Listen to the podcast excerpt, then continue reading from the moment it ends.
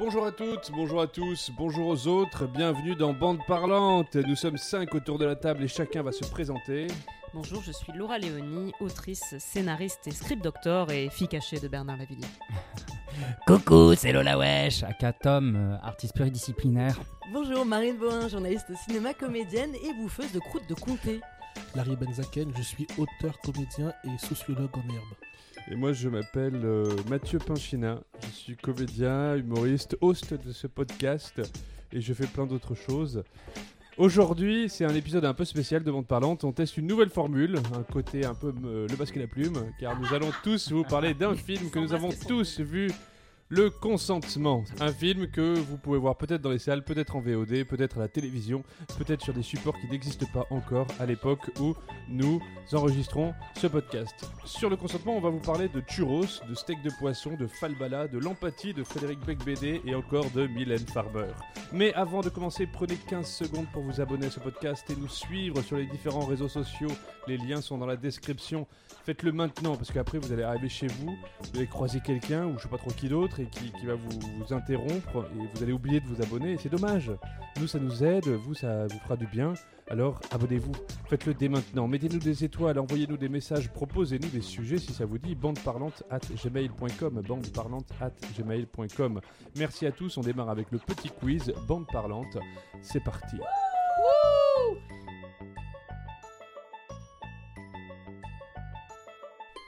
Et bande parlante, et ben écoutez, euh, c'est parti, on démarre avec le petit quiz, le traditionnel petit quiz autour de ce sujet, ce film, le consentement. Euh, en fait, je vais Pour ou parler de. Bon bah voilà. hein. C'est des questions sur euh, le personnage de Matzneff, mais aussi sur les acteurs et leur parcours aux uns et aux autres. On commence avec la première euh, question. Le film a presque doublé ses entrées entre la première et la deuxième semaine, ce qui est très rare. Est-ce que vous savez pourquoi Oui, Grâce je à sais TikTok. TikTok. Ouais, Exactement grâce à TikTok. En fait, c'est devenu une trend TikTok et il y a plein de gens qui en ont parlé sur les réseaux et c'est grâce à ça qu'en fait le film a fait un démarrage euh, en deux temps, euh, incroyablement. Après, c'est aussi Mais- parce que c'était pendant les vacances scolaires et du coup, comme c'était beaucoup les ados qui, grâce à TikTok, ouais. ont fait cette trend de se filmer avant et après le film. Enfin, Ah ouais, et ça, après. Oui, en fait, et ben, ouais. ce film en train d'arriver, parce que c'est beaucoup des filles, en train d'arriver dans la salle et le, et le son, c'est la bande-annonce du film et puis euh, elles filment leur réaction à la fin. Oui, Et donc, leur euh, souvent- surjouée, mais. euh, Bien sûr, j'imagine. Et euh, le j'imagine était vraiment hyper condescendant. Je retire ce que je viens de dire. oui, sans doute, j'imagine, puisque c'est voilà, c'est TikTok, c'est le but. Et voilà, et c'est ça qui a fait que ça a participé à faire, un, à en fait, fi- finalement, à créer un bouche à oreille visuel grâce au- à la trend. Et comme c'était pendant les vacances scolaires, ça fait que le public lycéen, c'est vraiment euh, Rué sur ce film. c'est rué hein. sur le film. Ouais. Ça, bien, Oui, bah, y avait, il y avait la moi, quand on y euh, était, la majorité des, des, des spectateurs étaient des ados. Mais et c'est super parce que ça montre quand même en fait que les que vraiment que le public peut s'emparer d'un film et aussi je me dis alors bon je me dis bon bah super pour une fois que les gens euh, comment dire parlent bien d'un film français un film d'auteur parce que Oui, clairement c'est du cinéma d'auteur je me dis bon c'est dommage que ça ne se passe pas plus souvent mais euh, quand de temps à autre le public se rend compte que le cinéma français est bien Grâce Ben, à tant mieux. TikTok en plus. Grâce à TikTok, cool. ma foi, Donc, oui, que fait, le- que- TikTok que jeune public- Bah oui. Euh, fait bon écho du cinéma français mais tant mieux Question numéro 2. On va s'intéresser un peu à, à- à Gabi. En 2018, il a publié une tribune pour soutenir une autre personnalité publique qui était elle-même au cœur d'une polémique. bah Polanski Qui donc et euh, pour quelle polémique Bah, 2018, c'est. Non, euh, c'était pas Polanski. Wein- Weinstein. Weinstein, pas Non. Ah. Non, non. C'est quelqu'un qui est dans le milieu littéraire ou c'est quelqu'un- Weinstein Euh, Weinstein. Il n'est pas vraiment dans le milieu littéraire. Il, il y est un peu, il a un petit pied dans le milieu littéraire, mais c'est pas pour ça qu'on le connaît. C'est pas Jean-Luc. C'est pas un auteur.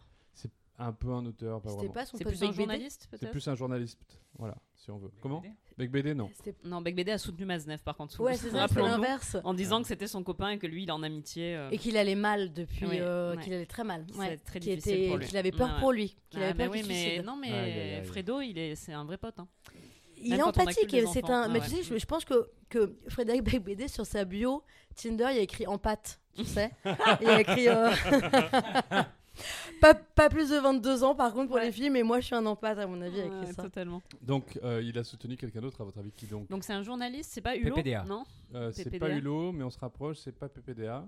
Euh, Oh. Un journaliste. Putain, quel journaliste? Ils ont tous tellement des casseroles au cul, on sait plus. Alors, c'est pas du tout euh, lié à, au film. Enfin, il y a, au- à la Mais c'est lié à des abus et- sexuels. Enfin, Non, le c'est- c'est personnage. pas- c'est pas- le- Ah non la, la tribune n'est pas pour soutenir quelqu'un qui est accusé de ça.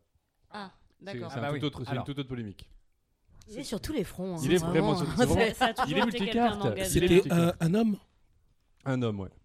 Et on sait pourquoi il, a, il était. euh, C'est une polémique. quoi la- Hein la, la polémique, c'était quoi ah bah je vais pas vous dire parce que là ce serait trop facile. Ah, merde. Justement, ce C'est- sera à vous de retrouver la polémique. C'est une polémique financière sur le Non, c'est pas euh, financier. C'est euh, pendant un débat, il y a eu des propos échangés. C'est des prises raciste. de Il a dit un raciste. truc raciste. Ah, il a soutenu. Zemmour Il a soutenu Zemmour entre copains. C'est vraiment, tu sais, tous les malfaiteurs qui se retrouvent. C'est comme dans les Simpsons, il y a des fois, ils te montrent, il y a une table avec tous les méchants du monde autour. Il y a le diable, il y a Dark Vador, et tu sais, il y a Zemmour Bah, et Il y a, Maznev, il y a voilà. Matzneff au milieu.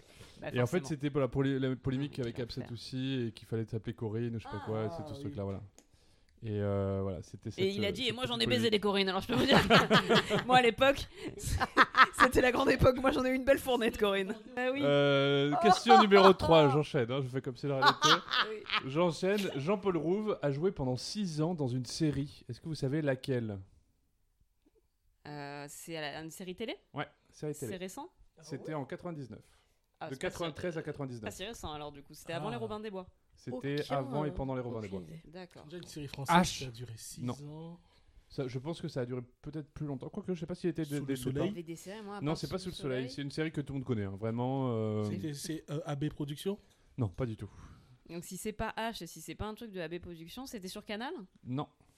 Qu'est-ce que C'est pas plus belle la vie, hein, C'est clairement. pas plus Bah belle non, la il vie. est pas C'est c'était- 93. Hein. 93 à 99. Ah oui, non, d'accord, comme série de 93 Julie à Lescaut. 99? Julie Lescaut, exactement. Ah. Moi, j'étais juste en train de regarder les programmes télé qu'on avait en papier à la maison à l'époque. Julie C'est Lescaut Julie c'était la série. euh, Il Ouais. était le brigadier, le brigadier l'éveil, exactement dans Ah. cette. dans cette Julie Lescaut qui, est, qui est- doit bien aimer Zemmour aussi. Allez, sur ce.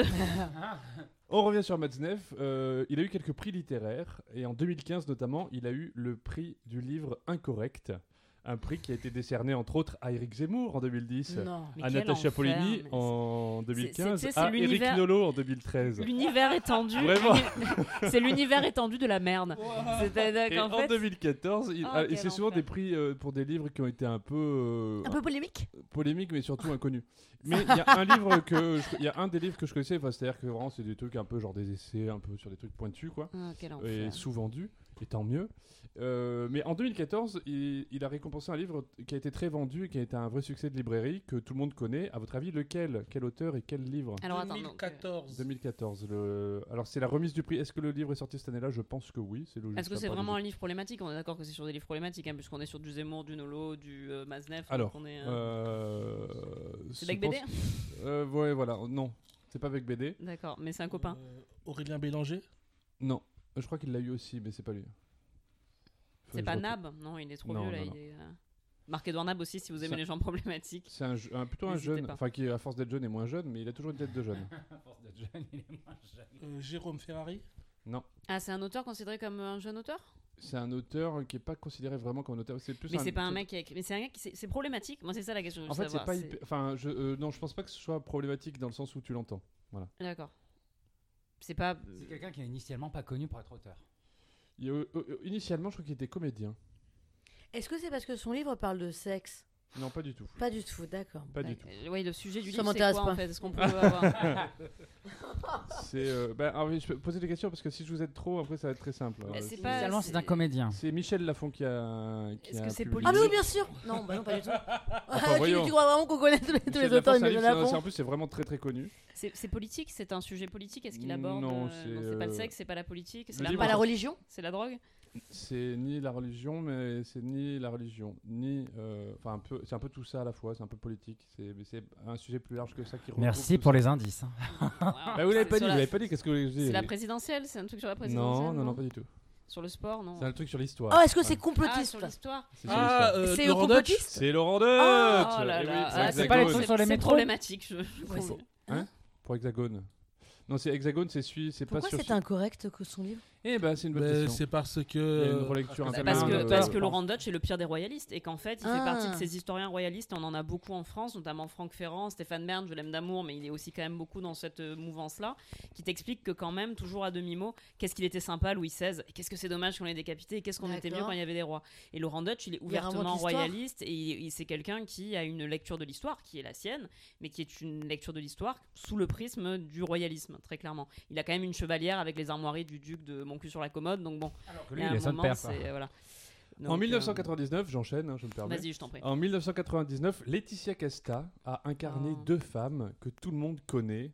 Falbala. Lesquelles Falbala, exactement, ça c'est la première, et une autre la même année. En 99 C'était pas, non, c'était pas Brigitte Bardot, ça c'était plus tard, c'était dans. Euh, ans après, au moins. Ouais, ouais, ouais. C'était en Heroes. 99.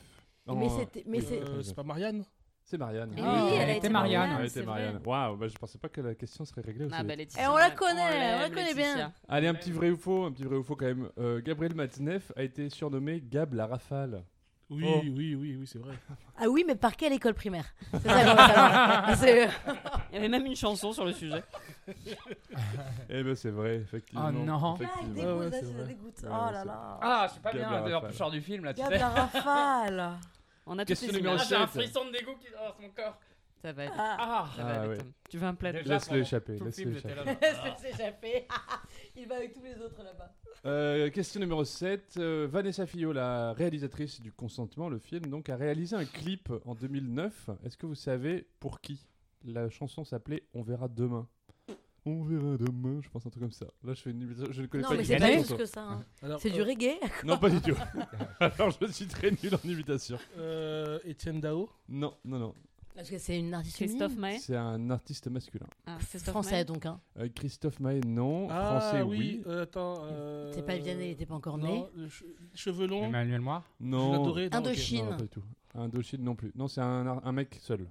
Un mec Connu seul. sous son nom et son Jeune prénom, qui est sûrement Un un pseudo d'ailleurs, mais. C'est un jeune mec? Calogero? bah, pareil, c'est un peu comme Laurent Dodge, c'est des gens qui sont jeunes depuis si longtemps qu'en fait, euh, à Ah, c'est un peu vieux. Jordi? Non, je... Non, non, non. non. ça serait. ça Calogero, serait- Pas, pas si jeune. ça pas si Calogero, voilà. euh, non. Benabar? Non, c'est plus ancien. Mais euh, on se rapproche. ah non, enfin, je sais pas. Benabar, c'est plus ancien? Non. C'est un peu plus ancien que Benabar. pense. plus Il vieux que est un peu Benabar? plus vieux que Benabar, tu veux Ouais, dire? je pense. Enfin, en tout cas, moi, je le connais depuis plus longtemps. Oui, oui, il, il est Thomas, arrivé. Thomas Fersen? Non, Pas du tout le même genre. D'accord. Euh, non, un truc un peu grand public, un truc un C'est peu. très grand public. C'est le. Severino. Patrick Sébastien C'est Julien vraiment le mot. C'est pas Patrick Sébastien et c'est pas Saint-Stéverino. Julien Clerc. C'est pas Julien Clerc, mais c'est un mélange entre Patrick Sébastien et Julien Clerc. Waouh Wow, existe. Patrick Bruel. J'ai vraiment hâte. non. Ça été tellement drôle. mal, Le bien, grand ouais, je- écart entre Patrick Je Sébastien. crois qu'il a fait de la comédie. Il joue aussi. Je crois qu'il a fait un peu des films et tout ça. Alain- non, c'est pas Alain Souchon. Hein. Non, non. non. Ouais, ouais, je Ah me ouais, non, parce que là, je l'aurais super mal pris. Oh là C'est là. Max Boublil. Oh, mais t'as avec la C'est Max Boublil, non Le fan club d'Alain Souchon, tu sais. C'est pas Max Les deux Boublil. yeux. On dit pas du mal d'Alain. hein. Pas les mamans, pas Alain C'est pas Maxime Souchon. hein, on Boublil. l'avait dit. Ah ouais Euh, alors, allez-y. Non, mais je sais pas. euh, Allez-y. Allez, allez. Posez des, eh, Donc posez des c'est un questions. mec, c'est un mec qui a une plus soixantaine d'années aujourd'hui? Ouais, je pense, ouais, à force. ouais, Euh, ouais, bon, je bah vais qui y a regarder. dans c'est c'est pas Laurent Voulzy, c'est pas. euh, Il est acteur, effectivement. Il est né en 65, il a 57 ans exactement. Il a quel âge? 57. 57 ans. Et qui a fait du Euh, cinéma C'est et qui est effectivement un pseudo qui- qu'il a. C'est pas Kenvi. Non, non, non, non. C'est pas né en Francky 65 Vincent. à Tunis. Il est né à Tunis. Bah justement, c'était pas Patrick Bruel? Non, c'est pas Ah Patrick non, c'est Bruel. un Café des Algérien. Délices Oh, je confonds tout. Oh, mais j'ai j'ai dit dans le micro. Pour toi, ils sont tous nés, ils sont tous nés au même endroit, c'est ça, Marine? Alors, il a. Ouais, non, il y a, il y a des chansons très connues qu'on peut tous chanter. Et puis il y en a plein qu'on. Est-ce qu'on a envie de les chanter? Est-ce qu'on a envie? C'est pas oui, Michel C'est vraiment le genre de truc. euh, Ah, c'est la fête. C'est un peu pour moi, c'est vraiment C'est associé à Michel la Ce fête. n'est pas Mano Solo, hein? Non, ce Ah, n'est pas ok, Mano c'est pas Solo. Mano Solo, très Ah, bien. il est plus vieux. Non, Michel c'est vraiment Sardou, des trucs que c'est- j'écoutais dans, dans, dans mes booms. Euh, les- le- le- son album, le premier est sorti en 91, Ah. avec au moins un, des deux su- un de ses deux grands succès. C'est mystérieux là, ça C'est m'énerve. pas Marc Lavoine, qui lui aussi aime bien les filles plus jeunes, pardon. Je Euh, sais que tu citais un nom, c'est Mais mystérieux. trouve-moi un homme qui n'a pas aimé les Et films. après, il a fait plein, plein, plein de aussi. Il a fait plein d'albums, il a fait des compilations, il a fait tout un tas de choses. Il a fait des, des films et du cinéma. euh, il était dans. Là, il est dans Le Petit Blond de la Casbah qui va sortir bientôt. Ah. J'ai vu les affiches en plus. La vérité si je mens 3. Il joue son propre rôle. C'est pas Enrico Ah, Macias. Enrico Macias Non, c'est pas Ouais, non, Enrico parce qu'Enrico Macias. C'est Il vachement était plus dans. Astérix aux Jeux Olympiques. Il faisait le Ouais, en plus, de Enrico, pareil, c'est le sang. hein. Ah oui, ah oui, Enrico. Je vois pas, c'est horrible. Mais je sais pas si j'ai envie de voir du coup. je- Ouais, Mais mais si, qui mais est Non, mais on sait si. pas, là, Il était au théâtre euh, de- dans Mon meilleur copain, mis en scène par Jean-Luc Moreau en 2011. Ah, Ah, mais enfin, vraiment, c'est un mec. euh, comment vous allez. Francis euh, Lalanne. Non, euh, non, non, c'est pas, c'est pas, c'est un truc, c'est c'est swing un peu quoi. C'est à l'américaine. Ah, Danny Briand. C'est Voilà, Danny Briand Danny Ah, Briand. Voilà. oui. Par, tout par le contre, connaît. toi, tu passais, tu passais ça à tes Mais il a eu boum. une grosse traversée bien du sûr. désert, Danny Briand. Bien sûr, j'ai Ah, écouté Ah, ça. il passait ça à ses boum. C'est le Bien désert sûr, bien sûr, bien sûr. Oh mince. Allez, une dernière question pour. C'est le mot swing, hein, qui nous a- Une dernière question avant de passer à- au vif du sujet. Euh, Kim Michelin, qui a le rôle principal, euh, enfin le, ou le, de, de ce rôle principal féminin euh, dans Le Consentement, a joué dans une série qui vient de sortir. Elle est sortie le Oh. 10 septembre. Elle est sortie en septembre. Il en sort à peu près Canal+, 40 dans la semaine. Euh, non, pas sur Canal+. Quelle est cette série Sur dans Netflix C'est une série Sur- française Non plus, pas Netflix. C'est pas une série française. Ah, C'est une série- française. Mais bon il y a des personnages français parce que je crois que ça se passe en partie en France. C'est la, Euh, la ah, nouvelle saison de. Euh, Daryl Walking Dead Exactement. Ouais, The avec Paloma. Dixon. J'ai très envie de Sur Paramount. Plus, si je Ouais, dis pas de Paramount. Plus avec Clémence Poésie. Voilà, exactement. Et Et qu'on dirait, alors c'est très rigolo parce qu'à chaque fois qu'ils filment la France, même pendant une apocalypse zombie, Ah, on dirait je qu'on est dans les années 40. Les mecs, ils ont des blousons en cuir avec de la moumoute sur le col, euh, ils te montrent le fond. Non, mais c'est un blague, tu regardes la bande-annonce, c'est dingue parce qu'il y a vraiment un cachet Seconde Guerre mondiale. Et t'as l'impression que les Américains, ils croient qu'on s'est vraiment arrêté. Qu'il y a toujours Edith Piaf dans un coin qui chante avec. euh, que depuis qu'ils nous ont sauvés, on en est resté au même point parce que, ouais, carrément. en revanche. Clémence Poésie, on dirait que c'est la seule comédienne française qui parle bien anglais parce que dès qu'il y a une série franco-anglaise ou franco-américaine, elle est toujours là. Bah, Harry Potter, ça lui a donné un rayonnement. Un peu comme Denis Ménochet euh, aussi. Qui ça Denis Ménochet, ouais. De- Oui. Dieu bénisse Ah, Ménochet. ouais. La ménoche. Il La pue le ménoche, talent, mec. il La ménoche, talent. comme- Fort, ce mec. Il pue pas que le talent parce que, écoute, j'ai déjà. Non, c'est pas vrai. On va se faire Je rigole, Denis. On va se mettre Je tout le rigole. monde à dos. Je suis sûr qu'il sent très bon, Denis Ménochet.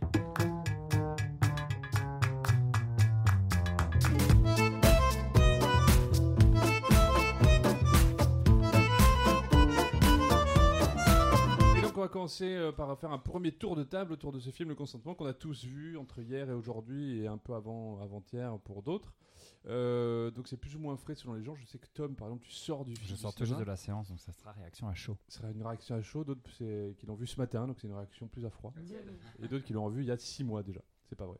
Euh, donc voilà, on va, on va faire un premier tour de table où chacun va donner un peu son avis, et puis dans un deuxième temps, on fera un, un débat plus euh, foisonnant où chacun pourra intervenir quand il veut. C'est une nouvelle formule qu'on invente avec vous. On espère que ça vous plaira, chers auditeurs. Laura, qu'est-ce que tu as pensé du film? Moi, j'ai beaucoup aimé le film. Euh, voilà, j'ai trouvé. euh, d'ab- D'abord, la prestation des acteurs m'a touchée. Euh, mais j'en parlerai de, façon plus développée un peu plus tard. Mais surtout, ça a tendu un miroir assez dur et en même temps assez nécessaire à ma propre adolescence et à mes propres errances d'adolescente et à, tout le début de ma sexualité qui m'a bouleversée. Le livre m'avait déjà bouleversée à ce niveau-là et de le voir en fait au cinéma a mis des images sur des choses et ça m'a ben, ça m'a du coup vachement bouleversée. Mais oui, moi je ressors de ce film. Enfin, j'ai beaucoup aimé le film et je, et je, je trouve que c'est une réussite, moi, en ce, en ce qui me concerne. Voilà. Et toi, Tom, à chaud? Euh, bah, je suis sorti du cinéma, j'étais pas très très bien. Alors je, euh, je trouve, euh, je trouve que c'est un film bien fait, Euh, mais je n'ai pas trop aimé. Je sais pas comment. Enfin, je pense ouais pareil que, que Laura, je, je vais euh, développer un peu plus tard euh, le, le pourquoi j'ai pas trop aimé. Après c'est bien fait, les comédiens sont vraiment très très forts. Euh, mais euh, tout comme Laura, j'ai eu un espèce d'effet miroir que je trouve finalement quelque part nécessaire. Mm. Ça peut être salvateur l'effet miroir. Mais euh, je sortais du cinéma en me disant Oh putain, mais les hommes 6, je peux pas, quoi, je les supporte Mm. plus. Donc, euh, ouais, euh, ça renvoie à des choses sur les, les- les premiers émois sexuels qui, euh, qui sont un peu euh, dangereux pour nos générations, je pense. Et toi, Marine? Euh, J'avais beaucoup d'appréhension en allant voir le film, même si là, maintenant, ça fait quand même pas mal de temps qu'il est sorti, etc. Mais j'avais déjà entendu pas mal de choses du coup sur ce film. Pourquoi j'avais quelques appréhensions? Parce que j'avais vu le précédent film de Vanessa Philo, donc la cinéaste du consentement, euh, qui s'appelait Gueule d'ange avec Marion Cotillard, qui parle aussi de l'enfance abîmée par des adultes, mais d'une autre façon, puisque Marion Cotillard, en fait, est une, est une mère, on appelle ça une mère abandonnique, c'est ça? Il me semblait avoir déjà Ah, entendu ce terme. C'est possible. Enfin voilà, euh, donc euh, c'est une mère censée être un peu prolo, etc. Et puis qui a du mal à devenir vraiment adulte, à vraiment se prendre en charge, et qui euh, finalement va laisser, va, va, va déjà donner un très mauvais exemple à sa petite fille, et va en plus l'abandonner, et sa fille va tomber dans l'alcool et la prostitution à 10-11 ans. Et c'était franchement pas très subtil Pas comme bon film. C'était pas bon c'était pas très subtil vraiment et donc j'avais un peu peur et je me disais surtout là euh, est-ce que du coup il y aura pas un petit peu comme comme du torture porn? Parce que pour moi vraiment dans dans Gueule d'ange c'était un peu comme du torture porn quoi. Je C'est-à-dire comprenais pas. c'est-à-dire qu'il y avait une complaisance dans la souffrance de cette petite fille que l'on Et montrait bah, moi, c'est le sentiment que Et j'ai en sortant là, de la salle. et bien moi là ce qui me gênait enfin non ce que j'appréhendais c'était les scènes de sexe. Parce que dans Gueule d'ange il n'y a pas de scène de sexe tout est euh, voilà. Mais donc là je savais que forcément il y en aurait qui auraient en- en- comment dire en tout cas pardon un traitement de la sexualité qui était un petit peu euh, impossible à contourner Et je me suis dit devant le film, justement, j'ai eu euh, un, vrai, un, un véritable dégoût pendant tout le film et donc que j'ai trouvé très réussi en ce sens. J'ai eu l'impression, mais ça c'est compliqué, il aurait fallu que je fasse un sondage autour de moi, que les personnes étaient aussi dans ce même dégoût qui était totalement nécessaire. Ça m'a rappelé quand j'ai vu euh, Irréversible en inversion intégrale, c'est-à-dire que c'est ressorti il y a quelques années. Vous savez, euh, Irréversible était monté euh, en sens inverse, à l'envers, et Gaspard Noé a décidé en fait de le remonter à l'endroit. Et donc c'est ressorti sur très très peu d'écran euh, il y a 4 ans, il me semble. Et donc là, j'ai vu Irréversible à cette époque avec- dans une salle pleine. Et là, la scène du viol de Monica Bellucci, je sentais vraiment que le réal voulait nous mettre face à quelque chose qui arrive tous les jours Ouais. et que les gens ne puissent pas s'enfuir en fait. Mm. Et qu'on nous mette face à ça. Et là, dans le consentement, c'est ce sentiment que j'ai eu et donc je pense que c'est tout à fait ce que la cinéaste voulait faire. Donc en ce sens, j'ai l'impression que c'est un film qui réussit. Enfin, je- faudra- J'ai trop hâte qu'on échange. Vas-y, euh, Non, parce qu'en Ouais. fait, euh, oui. je dis vite fait, moi, toi, j'ai- j'ai- j'étais partagé. Donc le dégoût aussi, mais je me suis dit peut-être que je suis dégoûté parce que je suis une personne concernée, sensible à ce sujet-là, et en même temps, la façon dont c'est filmé, il y a pas de, j'ai le sentiment qu'il n'y a pas de réel euh, parti pris, et que finalement, les masculins toxiques, euh, les, les, les mâles dominants. euh, ils voient une forme d'esthétisme, de romantisme, ce il y a une complaisance dans l'image. Ah, J'ai trouvé vraiment une énorme ambiguïté sur le parti pris. Bah, moi, j'ai trouvé que les scènes de sexe et de sensualité devenaient de plus en plus choquantes et grotesques au fur et à mesure que la, que la... En fait, moi, je trouve que pour le coup, ça, ça a été traité de façon assez intéressante parce que, bon, après, on va peut-être dévier, il faudra peut-être en parler dans la deuxième partie, mais euh, pour moi, tout le début du, du film, on te, on te montre un aspect de sensualité dans les débuts, dans les premières fois où il embrasse, dans, quand ils se tiennent dans les parcs et tout, où tu là, tu pourrais avoir quelque chose qui est de l'ordre, tu vois, d'en effet, de- d'essayer d'esthétiser quelque chose et tout. Mais j'ai l'impression que très vite, dès que ça rentre dans la sexualité, et plus ça avance, plus c'est grotesque, plus c'est dégueulasse, et plus il y a un vrai truc de d'anormalité en fait à voir ça. Et, c'est, je trouvais que ça, pour le coup, ça avait été plutôt bien géré. Et Est-ce que, et là je me pose la question, c'est une réflexion que je viens d'avoir en direct, que je vais partager parce que euh, je suis comme ça, Euh, est-ce que finalement ça suit pas un peu le point de vue euh, du personnage de Vanessa? C'est-à-dire qu'en fait au début elle y croit à une idylle et qu'elle se rend compte peu à peu que c'est de plus en plus euh, une souffrance et qu'en fait le film raconte, ce- idéalise un peu le truc parce qu'on est un peu de son point de vue à elle. Et, et fait passer de, en gros du rêve au cauchemar si je peux me permettre mais même nous euh, de- du point de vue extérieur on voit le cauchemar dès le début arriver Mais non, mais moi, tu vois, Mais ça, j'en suis pas si sûr. Euh, Nous, euh, autour de cette table, on le voit, pas. mais parce qu'on, je pense, on est euh, sensibilisé et on a une- un regard sur ce sujet-là. Mais je crois sincèrement que les prédateurs, il y en a qui doivent être dans la salle. Il y a, il y a énormément Et de se mecs- branler Bah oui, il y a- non, non, puis mais, il ou a- du il y moins a- bandé à Il moitié. y a un truc, il faut se souvenir qu'il y a quand même un truc important, c'est qu'énormément de mecs, euh, et je vais pas dire tous parce qu'on va me dire, ah, not all men, mais énormément de mecs sont des prédateurs sans même le savoir. Mhm. Et on est dans une société Et conditionné à avec trouver que culture la, du viol. que la jeunesse je est pense que forcément quand on excitante. est construit, qu'on a le prise de lecture de la culture du viol, euh, les nuances que tu vois et que j'ai vu aussi, euh, ce prédateur-là, mascu, toxique, euh, dominateur, ne les verra pas. Et moi, pendant que je regardais le film, je me disais, ben ça, c'est esthétique pour un. Alors, Oui, par, mais alors- par contre, après, tu vois, par rapport, là, et ça c'est objectif, la première scène de sexe, les lumières utilisées ne sont pas du tout sensuelles, et euh, sensuelles pardon, et chaudes. Elles sont bleues, elles sont froides, elles sont cliniques. Ça, c'est vraiment, euh, ça c'est un fait pour le coup. euh, Enfin, tu vois, donc c'est pas selon la perception. Et ça, quand même, c'est un truc qui entre dans ta tête. euh, comment dire c'est- Ce sont des, des codes couleurs qui ne sont pas censés déclencher une impression de sensualité quand même en toi. Et aussi, les plans sont également très froids. Oui. Par exemple, je pense notamment euh, aux mains euh, sur ses cuisses, Oui. où les, où les cuisses sont parfaitement euh, glacées comme si elle était morte, et qu'on voit lui sa main qui remonte ouais, et ouais. qui s'arrête et qui redescend. Il me semble quand même. Après, c'est tout à fait intéressant ce que tu dis, mais peut-être plus par rapport à leur scène d'intimité ensemble, Oui, pas forcément oui. le sexe, mais quand Oui. ils sont ensemble, oui, sont en effet, au début, il y a une lumière que- qui est très euh, hamiltonienne. ça Ouais, vient- ouais. Moi, je pensais Et par après, aux, scènes dans les parcs et tout ça. On finit le tour de table Larry, Euh, alors moi, euh, j'avais aussi euh, lu le livre, mais pas dans sa totalité. Mais me semble, lorsque je lisais le livre, je me disais, je trouvais que, le titre n'était pas forcément... Enfin, le titre était vendeur, mais pas forcément adéquat. Euh, pour moi, le titre aurait plus c'était l'emprise. Ouais, c'est ce qu'on Ouais, disait avec Marine. Est-ce que Et- tu vas expliquer du coup à l'autrice qu'elle aurait mieux fait de mettre un autre euh, titre? Parce que tu es un homme et tu sais mieux, je pense à Non, je donne, je donne mon opinion en tant que en tant que lecteur, spectateur. Et en revanche, le film, pour moi, le, le titre aurait été La limite. Euh, la limite euh, de la manière dont on peut euh, euh, retranscrire une œuvre parce que pour moi, on est passé d'un livre nécessaire à un film. Enfin, pour la formule, j'ai envie de dire qu'on est passé d'un film nécessaire à un film inutile, mais euh, j'ai pas. Oh Mais ouais, j'ai. j'ai- Bien pire. oui, La, nuance bien. n'aurait pas été le titre de l'autobiographie de Larry en revanche. non, non, non, voilà, donc j'ai pas envie. Le film aura à son utilité. euh, et voilà, des personnes qui n'auront pas lu le livre euh, auront accès à cette histoire euh, par un- autre média.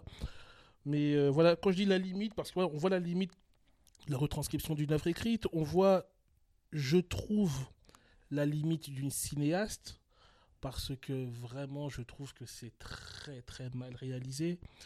Euh, et d'ailleurs, euh, même si durant toute une partie, le récit est, est suffisamment fort pour qu'on tienne, lorsqu'on bascule, au, enfin, mise enfin, après qu'il y ait leur séparation, bon, je ne vais pas entrer trop dans les détails dans cette première partie, mais lorsqu'on voit euh, lorsqu'elle voit l'émission euh, apostrophe, je trouve que la scène est très mal écrite et tout ce qui est après son basculement, je trouve que là on voit vraiment que c'est mal réalisé C'est vrai qu'il y a un moment très c'est cliché, c'est oh là là, c'est une horreur, je trouve en termes de réalisation toute cette deuxième partie. Euh, ouais, donc, ouais, j'ai j'ai pas aimé. J'ai pas, aimé. hein. J'ai adoré. Attendez, En résumé, j'ai adoré. J'ai pas Il aimé. rebondit sur son canapé. sur l'histoire du Qui du est titre, consentant, Parce évidemment. qu'en off, avec Marine, on se disait, euh, ouais, le titre, ça pourrait être l'emprise. Et pendant le film, comme ça me renvoyait des trucs personnels, des trucs personnels de, de proches aussi à moi, où j'étais- enfin, enfin, bref, j'ai pensé à plein de choses. Et je me disais, mais en fait, c'est l'emprise. C'est c'est Oui, l'emprise, mais c'est l'emprise. après, Et à la c'est- fin du film, tu vois Vanessa qui tape le titre de son livre. Donc, euh, je spoil de ouf. Et c'est à la fin où je me suis dit, ah, je crois que j'ai compris un truc. Peut-être que le livre, pour Vanessa et son histoire, c'est de nous montrer justement la problématique de euh, la complexité du consentement et qu'en fait, on peut dire oui alors qu'en fait, on n'a pas forcément envie et on peut nous, nous tirer un oui, nous manipuler pour nous faire dire oui et qu'en gros, le consentement, euh, ben, il nous appartient pas forcément tout le temps. Et... Enfin, c'est vraiment la fin du film. qu'on a 13 ans, ouais, en fait, c'est très lié. Le, consentement et l'emprise sont deux réalités qui sont très liées. Qu'en Mm. fait, Oui. tu es sous emprise, tu n'as plus de consentement.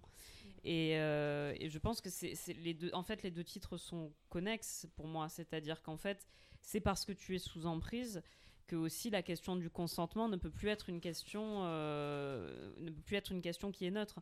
Parce qu'en fait, est-ce qu'une personne sous emprise a toujours son consentement? C'est ça la, la- la question finalement. Et parce que sinon, si tu te bases sur le consentement pur et dur, tu pourrais dire que, que, que le personnage de Vanessa est, est consentante. Oui. Mais en fait, c'est l'emprise qui rend impossible le consentement. Et, et l'autrice, euh, de Triste Tigre, qui est aussi un, un- un livre qui parle du sujet, dit, à un moment dans le livre, elle dit c'est compliqué de parler de consentement pour un enfant parce que c'est demander à quelqu'un qui n'atteint pas la poignée d'une porte de la fermer ou de l'ouvrir. Et je trouve cette image très juste, c'est-à-dire qu'en plus, il y a une vraie question où il y a un certain âge où le rapport au consentement, le rapport au oui et au non est en plus quelque chose de très flou. Et je pense que l'histoire de Vanessa Springora est à la jonction de tous ces chemins-là, quoi. Et en fait, je pense que là où vous avez raison, c'est que le consentement et l'emprise marchent d'un même pas, en fait, dans cette histoire. Ils sont finalement indissociables l'un de l'autre et ça aurait pu s'appeler. Enfin, en fait, ça pourrait pu être les deux. Le consentement du slash consentement. l'emprise. ouais. Le consentement Non, mais tu vois, le consentement sous emprise, en fait, si on avait dû donner un nom à une thèse, si ça avait été une thèse, c'est euh, quid du consentement sous emprise? Oui, tout à fait. Et d'ailleurs, je trouve que ça, euh, euh, c'est assez justement raconté tout le début, cette accumulation de lettres les unes après les autres qui s'empilent. Visuellement, j'ai trouvé que l'image était très forte. Euh, on va finir le tour de table. Toi et toi, Mathieu, qu'est-ce que t'en penses? Eh ben, écoutez, euh, moi, euh. Son meilleur ami à lui-même. Totalement autosuffi- autosuffisant. Euh, non, en fait, moi, je- c'est marrant parce que hier, je suis sorti du film, j'étais enchanté, euh, très touché. euh, Très en bon feel good movie en fait, rentrant. t'avais passé un bon moment quoi. Hein C'est un feel good Il est enchanté, tu sais. Il faisait papa papa para Quelqu'un qui- n'a pas été sous emprise. Euh, oui, après, moi, je sais, j'ai très vite percuté pendant le film, même déjà, que j'étais pas. euh, que je le regardais avec mon regard et je savais d'où je sais d'où je regarde les choses. Euh, je suis un homme euh, blanc, hétéro, en couple et et, et, et je, je n'ai pas vécu cette emprise. Avec une fille beaucoup plus jeune quand même, hein, précisons. Ouais, ouais, ouais. Quasiment enfant. hein. mais qui est, qui est- qui est- qui Mais qui est très mûr pour son âge. très mûr pour son âge. Non, et, et du coup, voilà, donc je, je savais d'où je regardais. En fait, en sortant du film, j'étais enchanté. Je trouvais que c'était un, un film absolument euh, euh, nécessaire, un peu comme ce que tu disais, Larry, par rapport au livre. C'est-à-dire qu'en fait, il y a un truc nécessaire à montrer aux jeunes euh, pour expliquer euh, les mécanismes du, cons- du consentement, de l'emprise et de tout ça. Et euh, je suis aussi un peu d'accord avec Larry sur la. J'ai quand même beaucoup regardé ma montre à plein de moments parce que je trouvais qu'il y a, enfin voilà, il y a et je j'avais pas les outils parce que en réalité, euh, je regarde des trucs, mais je, je suis pas, euh, pas cette analyse de film comme comme vous pouvez l'avoir Marine et, et Larry. Et du coup, j'avais pas les mots pour expliquer ça, mais je suis assez d'accord en fait avec vous et ça ça m'a permis de comprendre pourquoi. Il y a quand même plein de moments où je trouvais que j'étais un peu perdu et je m'accrochais. Mais comme la la- la- l'histoire m'a saisi et que le propos m'a saisi et ça m'a fasciné sur le jeu d'acteur. Moi, c'est vraiment ça que j'ai regardé, j'ai trouvé ça très très bon globalement. Euh, je trouve que voilà, j'ai un avis un peu partagé et on le développera, je pense, tous ensemble dans, dans la deuxième partie. Mais je pense quand même que c'est un film nécessaire à montrer et je, je suis très heureux euh, de cette trend TikTok en fait. Je trouve que c'est la, ce qui montre en fait que ce film est un, un, vrai- succès et qu'il a une utilité publique, c'est cette trend TikTok. Euh, Oui, un- c'est- bizarrement, il y a un peu Comment l'adolescence s'est emparée finalement, Exactement. euh, comment toutes ces adolescentes et adolescents se sont emparés de ce sujet? Et c'est en même temps très inquiétant, je trouve. Enfin, en fait, c'est ça, c'est qu'il y a tellement de Ouais. gens qui se sont, enfin, de jeunes filles qui se sont reconnues là-dedans aussi. voilà. Donc c'est à la fois Ah oui, très oui. inquiétant et super stimulant de se dire aussi qu'il y a un bouche à oreille qui va être constructif par sûr, rapport à bien ça. sûr. je ne m'inquiéterai pas. Je crois plus que c'est parce qu'il y a une plus, il y a- depuis MeToo, Oui, il y a une plus grosse ados- prise de conscience. Ah oui, ouais. la nouvelle génération euh, hyper J'ai ouais, rencontré oh là là. une comédienne là où je jouais à Mondeville et euh, elle est maman de, de, de jeunes ados et elle, bon, elle, est, elle est paumée sur certains trucs, et en l'occurrence ma- l'identité de genre et la question du consentement où elle avait le sentiment que par endroit euh, l'ado pouvait toujours se sentir en danger, etc. Et en fait je lui ai dit mais ils le sont. elle était, je veux pas le croire. Mais ils ont, Allez, mais ils ont bonne raison. journée. Et t'es J'ai parti dit, comme euh, ça Presque. J'ai dit, ils ont raison de. de- En fait, peut-être de toujours surenchérir sur la question du consentement. Ça veut dire qu'ils se posent Oui, les c'est bien. De euh, Ah bah oui. c'est- oui. ce que nous, on n'avait pas Bah l'espace. oui, nous, Et je pense qu'en sujet, vrai, quoi. Euh, les ados Oui. se sont s- emparés de ce film parce que Parce que- depuis MeToo, c'est un sujet. Tu vois, je vois les jeunes, les, les, euh, bah, la génération Z et mecs hétéros. Ce sont des mecs hétéros qui me rassurent quand même sur certains Mm. plans Ouais. de leur regard par rapport aux femmes, à la sexualité, etc. Ouais. Euh, a- ça a changé. Il y a eu un basculement. hein. Je trouve aussi que euh, c'est de plus en plus de gens capables de dire ça, euh, de dire oui, de dire non, de se former à ces, ce regard-là. Je trouve que c'est extrêmement positif, quoi qu'il arrive, même si ça révèle peut-être une réalité qui est euh, là, parce qu'effectivement, il y a plein de gens qui prennent conscience d'eux. Euh, mais en réalité, c'est pour moi, c'est hyper positif. Voilà. En fait, c'est marrant, ça me fait penser à un truc que j'ai vécu qui n'a absolument rien à voir, mais que je vais quand même raconter pour faire une anecdote avant la petite pause musicale et avant la deuxième partie de, de ce podcast. C'est que là, j'ai fait une rencontre avec des directeurs de casting et on était 8 ou 10. Et euh, il y a une nana qui, là, qui jouait, qui, qui avait l'air assez jeune, avec un mec et tout. Il y a une scène un peu de séduction. Là. Bref. Et, euh, et en fait, elle- la directrice de casting lui, dit, euh, va, lui, fait refaire la scène en lui demandant et tout. De le sucer. non, Ah, non, pas du tout. Elle fait c'est tout ce soir. Mais en fait, de en, en lui, en lui demandant de se lâcher un peu et de se, de, sur, sur ces plans-là. Enfin, Ah, le fameux se lâcher. non, non, je- là peu. pour le coup, c'était Mmh. euh, T'es dans le tendu, t'es tendu comme une crimpe. Et non, non, pour le coup, c'était euh, c'était extrêmement bienveillant. Ok, et c'était un vrai cadre safe de travail et tout. Voilà. Et justement, la nana, euh, donc elle donne des indications à la fille, elle donne des indications au mec et tout, et puis il parle et tout, machin là. Et au bout d'un moment, en fait, la fille, elle dit euh, je, je sens pas de le faire. En fait, je me sens pas capable de le faire là maintenant. Et du coup, euh, je préfère ne pas le faire. Et j'ai trouvé ça hyper courageux. Et pour cette nana qui était extrêmement jeune et qui paraissait en tout cas Timide un peu. Ouais, timide, et, enfin voilà, d'oser dire ça, ça m'a. Ouais, ça de mettre ses propres quoi. limites et en Et plus, voilà. enfin oui, dans un Et- cadre où en plus, ben, Parce que le cadre était. Alors il y a un vrai cadre professionnel de boulot parce que tu payes quand même des. de Oui, c'est ça, mais parce qu'elle était censée vouloir plaire en plus à Oui. ces personnes qui l'a formée, ouais, ouais. avec qui elle allait peut-être bosser plus tard. Et, euh, et du coup, euh, voilà. Et en fait, c'est marrant parce qu'elle a dit, euh, du coup, la, la, la DIRCAS l'a l'a très bien géré. et C'était Mm. super. Elle, elle lui a dit, ok, d'accord. Je sentais qu'elle était un peu troublée. Mais est-ce que c'est moi qui ai dit un truc? Est-ce que juste pour comprendre, j'ai besoin de comprendre pour voir si c'est moi qui Ouais. dirige ou si c'est toi et machin, tout ça. Et donc elle a échangé et tout. Et en fait, à la fin, la, la, la jeune fille, elle a dit, mais en fait, ce- Je veux bien pour un téton, mais sinon.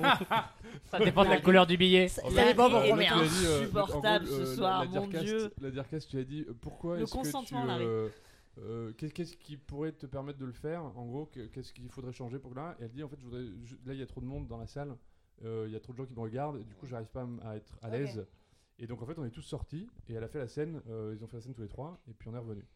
Et, euh, et en fait, j'ai trouvé ça hyper cool. Et je me dis en fait, c'est grâce à, enfin c'est ça aussi pour moi la, la relève, la jeunesse et l'espoir que je peux avoir, c'est de, de, voir qu'il y a des gens qui, à un âge où moi j'aurais jamais osé dire ça, j'aurais jamais osé faire ce genre de truc, de- de jouer au théâtre, de faire des rencontres avec des directeurs de casting à cet âge-là.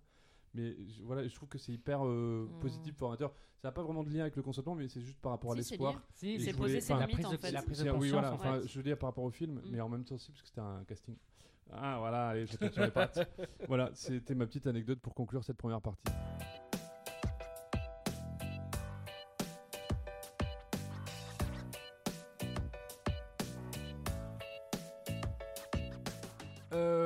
C'est donc la deuxième partie de cette émission spéciale sur le consentement. Putain, On va Mathieu faire est en trop- mode comédie musicale. Ça rend heureux, Mathieu, le ouais, consentement ouais, ou c'est, l'absence de euh, consentement. Il Je était pas. enchanté hein, quand il est sorti de la salle, j'ai- il l'a J'ai dit. beaucoup hein. aimé le film d- d'une part et je suis Un heureux conte qu'on de en fées. parle et je suis heureux aussi de tester cette nouvelle formule de, de podcast. Je trouve ça super. Non, le, le- le- moi j'avais quand même un gros coup de gueule que je n'ai pas du tout abordé dans la première partie et du coup je voulais juste commencer avec ça. J'ai un gros coup de gueule par rapport au film. Euh, c'est les gens qui mangent du popcorn et des churros en regardant le consentement. Je trouve ça. J'ai mangé des popcorn moi, tout à l'heure. Il a placé le mot Mais je te jure qu'à la, à moitié du placé le film, attends, à la moitié du film, j'avais la main qui restait dans, Sur, sur ton churros C'est dégueulasse. sur mes- Bon. dans, dans les popcorn parce que j'étais demi-sidération. Et en fait, je prends un popcorn puis j'ai fait ouais non, j'ai mis le truc de en popcorn fait, le Moi, j'ai siège. proposé, je lui ai proposé un trait de semence, je lui ai dit, on prend quelque chose, il m'a fait non. Bah non, parce que pour moi, il y a Bonne vraiment deux, deux, euh, il y a deux genres films de, films. Il y a les films à popcorn et les films euh, pas à popcorn, les films de divertissement et les films euh, d'art. Mais bien sûr. Franchement, j'ai Et- un truc- Et là, pour le coup, et moi, j'ai aucun problème pour les gens qui mangent du popcorn. Oui, mais c'est le cinéma, c'est le zoo. Ah, non, ah non, Moi, ah, mais, ah, moi je suis totalement le- le contre le popcorn désolé. Ça mais n'est pas quand un film tu popcorn. excusez-moi de parler crûment, mais quand tu vois la teub de Jean-Paul Rouve et que t'entends Ah. ouais, ça me, ça me, bah, ça me sort du truc. Alors, j'ai fait un truc encore plus horrible parce que j'y suis allée à la séance de 11h35. T'as mangé Et je savais- ton, ton, ma- ton- Vous- ton vous- caramel macchiato. Vous trouverez absolument jamais. Vous trouverez jamais. Euh, bon, comment Elle dire est en descente. J'avais. d'after. Non, alors non, mais euh, j'avais en fait, vous voyez, c'est quoi les steaks de poisson à la ciboulette là, les steaks de Colin? Bah moi je trouve ça vachement bon. C'est un peu comme un, comme un faux steak haché, euh, bon, c'est très industriel, mais c'est bon avec du poisson. Et ben je, je les ai fait cuire, et puis je me suis dit, bah il est 11h du mat, j'ai pas envie de les manger, mais j'aurais envie dans une heure. Ah, donc, Et ma mère dit, dit toujours, tu seras contente de le trouver plus tard. Et donc je me suis dit, bah comment faire pour le manger plus tard?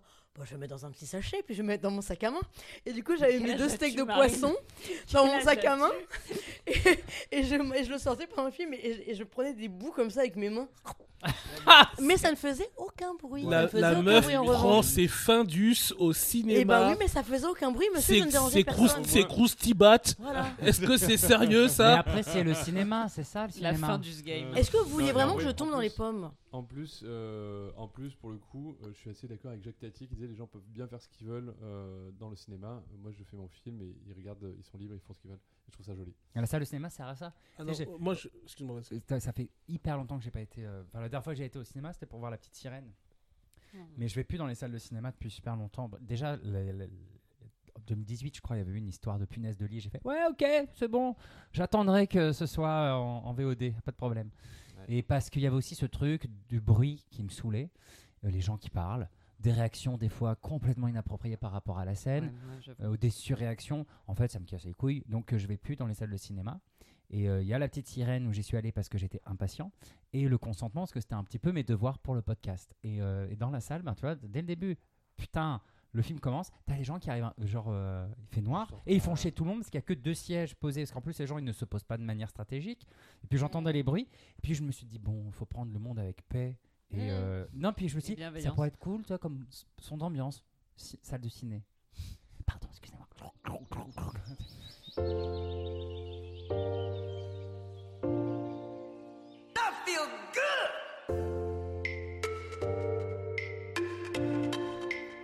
Donc, euh, Laura, Laura, qu'est-ce que tu as pensé du film? Est-ce que tu peux développer un peu ton, ton avis Oui, en fait, ce que, ce je vais peut-être développer sur le début, parce qu'après, je pense que sur tout le reste, on débattra tous ensemble. Et je, je- veux développer ce point-là, parce que je sais que Tom aussi, toi, c'est un sujet où je pense on va, on va se retrouver. C'est à quel endroit, moi, il y a eu un effet miroir sur ce film? Euh, alors, j'avais lu le, le livre, hein, à la base, Le Consentement, et donc là, je, quand j'ai vu le film, je, je connaissais l'histoire, donc je savais ce que j'allais voir. Et il y a un vrai truc où, euh, en fait, moi, quand j'avais 14 ans, je vivais à Marseille. J'étais une gamine qui lisait énormément, euh, qui se sentait pas bien dans sa génération, qui se sentait pas bien dans la ville où elle vivait et qui se sentait pas bien dans le milieu social où elle était.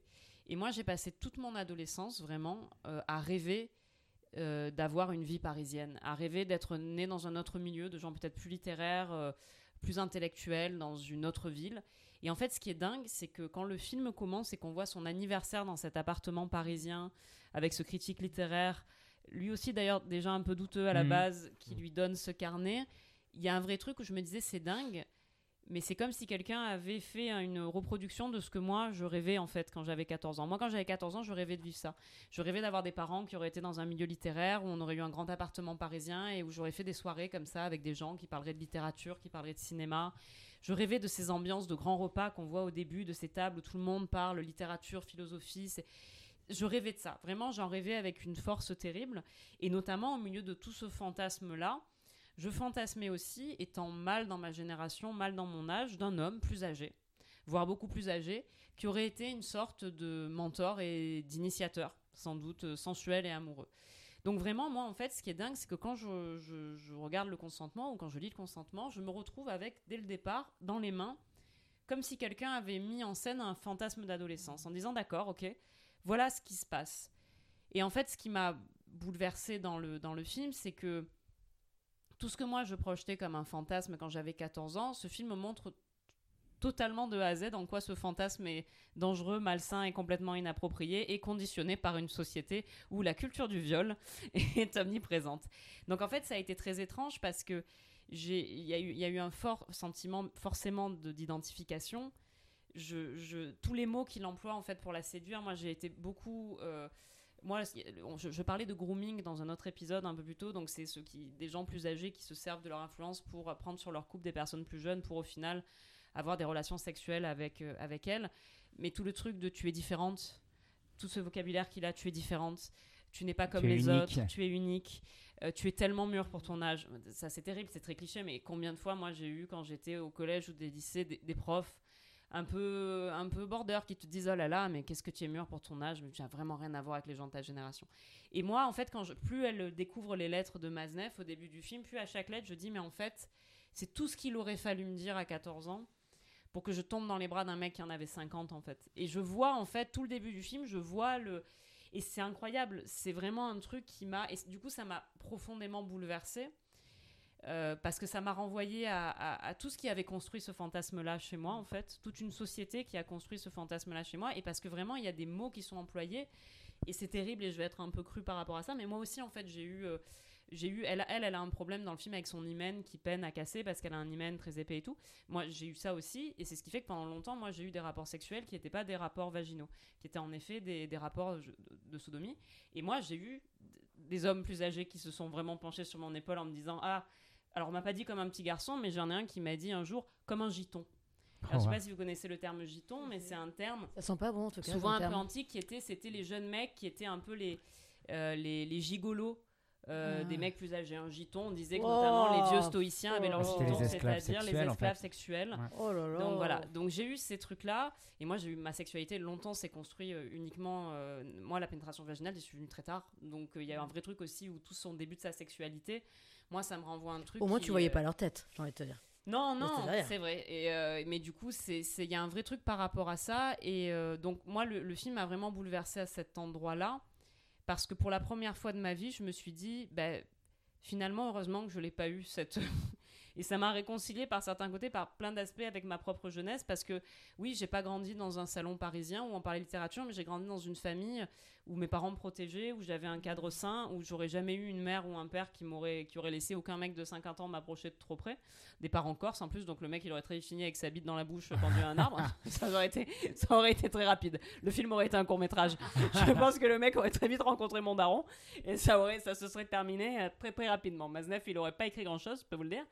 Donc voilà, mais euh, et aussi un autre Mais, truc. mais, mais juste, est-ce que ton père, il le savait, toi, quand tu avais des relations comme ça? Non, il- de toute façon, il le savait pas Bah, moi, quand le c'était- mec, moi, les il avait. relations, après, c'est là que j'y Enfin, viens. après, Moi, t'étais- majeur, C'est que moi, mes, premières relations sexuelles, j'étais majeure. Oui. Mais néanmoins, et j'y reviens, et c'est un sujet que j'aborderai encore, c'est que moi j'ai connu la grosse différence d'âge entre deux personnes. Jamais, j'ai jamais été mineure. Moi, j'ai jamais couché avec des mecs de 50 ans quand j'en avais 14, mais j'ai couché avec des mecs de 60 ou 50 ans quand j'en avais euh, 18, 19, 20. Et en fait, que tu sois majeur ou pas, moi, c'est vraiment le recul que j'ai là-dessus. Et peu importe ce qu'on peut penser être de l'amour, et peu importe le fait que tu peux rencontrer quelqu'un, j'entends que malgré la différence d'âge, tu peux rencontrer des gens avec qui il y a une connexion intellectuelle, il y a, une, il y a un sentiment amoureux. Mais quand tu as 19 ans, c'est pas normal, par plein d'aspects, Mhm. d'être dans les bras d'un mec qui en a 60 et dans le lit d'un mec qui en a 60. Mhm. Peu importe le fait que tu sois majeur, que tu aies ta majorité sexuelle, que tu aies ta majorité euh, civique. En fait, à partir d'un certain niveau de différence d'âge, il faut accepter qu'il y a un déséquilibre dans le couple et qu'il puisse y avoir, de façon volontaire ou involontaire, une question d'emprise et Mhm. un déséquilibre qui fait qu'il n'y a pas une égalité dans le couple. Et moi, c'est ça aussi ce que ça m'a renvoyé très violemment, c'est que je n'ai peut-être pas été dans les bras de mecs beaucoup plus vieux mineurs, mais j'ai été dans les bras de mecs beaucoup plus vieux à peine majeurs. Et je pense pas que ça soit forcément mieux et forcément plus sain. Il faut faire attention aussi à ce truc de passer 18 ans, ça y est, C'est bon, ça va, elle est majeure. Mais en fait, En fait, euh, euh, je pense pas que. Je pense qu'il y a un vrai truc où il faut faire attention. Euh, moi, j'ai eu des fois 40 ans d'écart avec les hommes avec qui j'étais.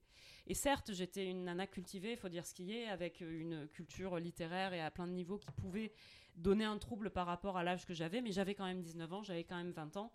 Et, et ça reste un endroit qui est quand même pour moi où il y a une problématique, où il y a un déséquilibre et un danger. Mais Tom, je pense Bah, que moi, toi aussi, tu as des choses à dire là-dessus. C'est. euh, Moi, le film m'a renvoyé à, à plein de choses, à mon expérience, à l'expérience de certaines de mes proches. Je dis certaines parce que c'est vraiment, euh, voilà, euh, clairement, les femmes sont victimes du système dans lequel on, on vit, et je trouve que le film le montre bien. Et moi, ben, j'avais vraiment le truc par rapport à ma grille de lecture de gay, où je me suis dit, c'est dingue quand même, tous les débuts de ma, ma sexualité, de mes relations amoureuses, moi j'ai commencé mineur, j'ai commencé à 15 ans. Euh, sans parler de l'abus sexuel que j'ai subi quand j'avais 11 ans. En fait, ce qui s'est passé quand j'avais 11 ans, l'homme qui a abusé de moi à la piscine municipale a utilisé exactement les mêmes outils que Maznev utilise dans le film. Donc, Mm. pendant le film, c'est le fameux moment où j'avais la main dans les pop-corn et que je voulais plus manger. J'étais en mode Oh, j'aime pas les hommes en fait, ils m'énervent. et, euh, et en fait, ouais, ça, du coup, je te rejoins sur cette question d'écart d'âge on a clairement un déséquilibre. Et quelque part, euh, c'est ce que je disais tout à l'heure, ça s'appelle le consentement. Ça aurait pu s'appeler l'emprise, mais finalement, euh, ça s'appelle le consentement parce que c'est ce que l'autrice pensait être son consentement. Enfin, je sais pas si vous voyez ce que je veux dire. Euh, je réalise, plus je vieillis, plus je prends du recul sur mon expérience de, de jeune gay et plus je réalise que rien n'était OK dans ma construction sexuelle et amoureuse, que j'ai toujours été sous emprise, que je n'ai pas réellement connu le vrai amour, entre guillemets, parce que ben, j'ai fait des choses euh, qui étaient comme une espèce de réponse ou un écho à ce que la société attend. Donc déjà, il y a ce que la société attend d'un individu, qu'il soit homme ou femme, c'est-à-dire se caser, construire un couple, avoir des enfants, etc. Puis quand tu es gay, il y a aussi une injonction à se caser qui me poursuit encore aujourd'hui, qui, qui est quelque part comme pour prouver à la société que, ok, on n'est pas hétéro, mais regardez, on peut quand même se caser, se marier, faire des enfants. Ouais. Donc euh, double injonction qui amène ben, en fait, à des endroits hyper troubles comme ça où finalement, enfin, moi, ça remonte.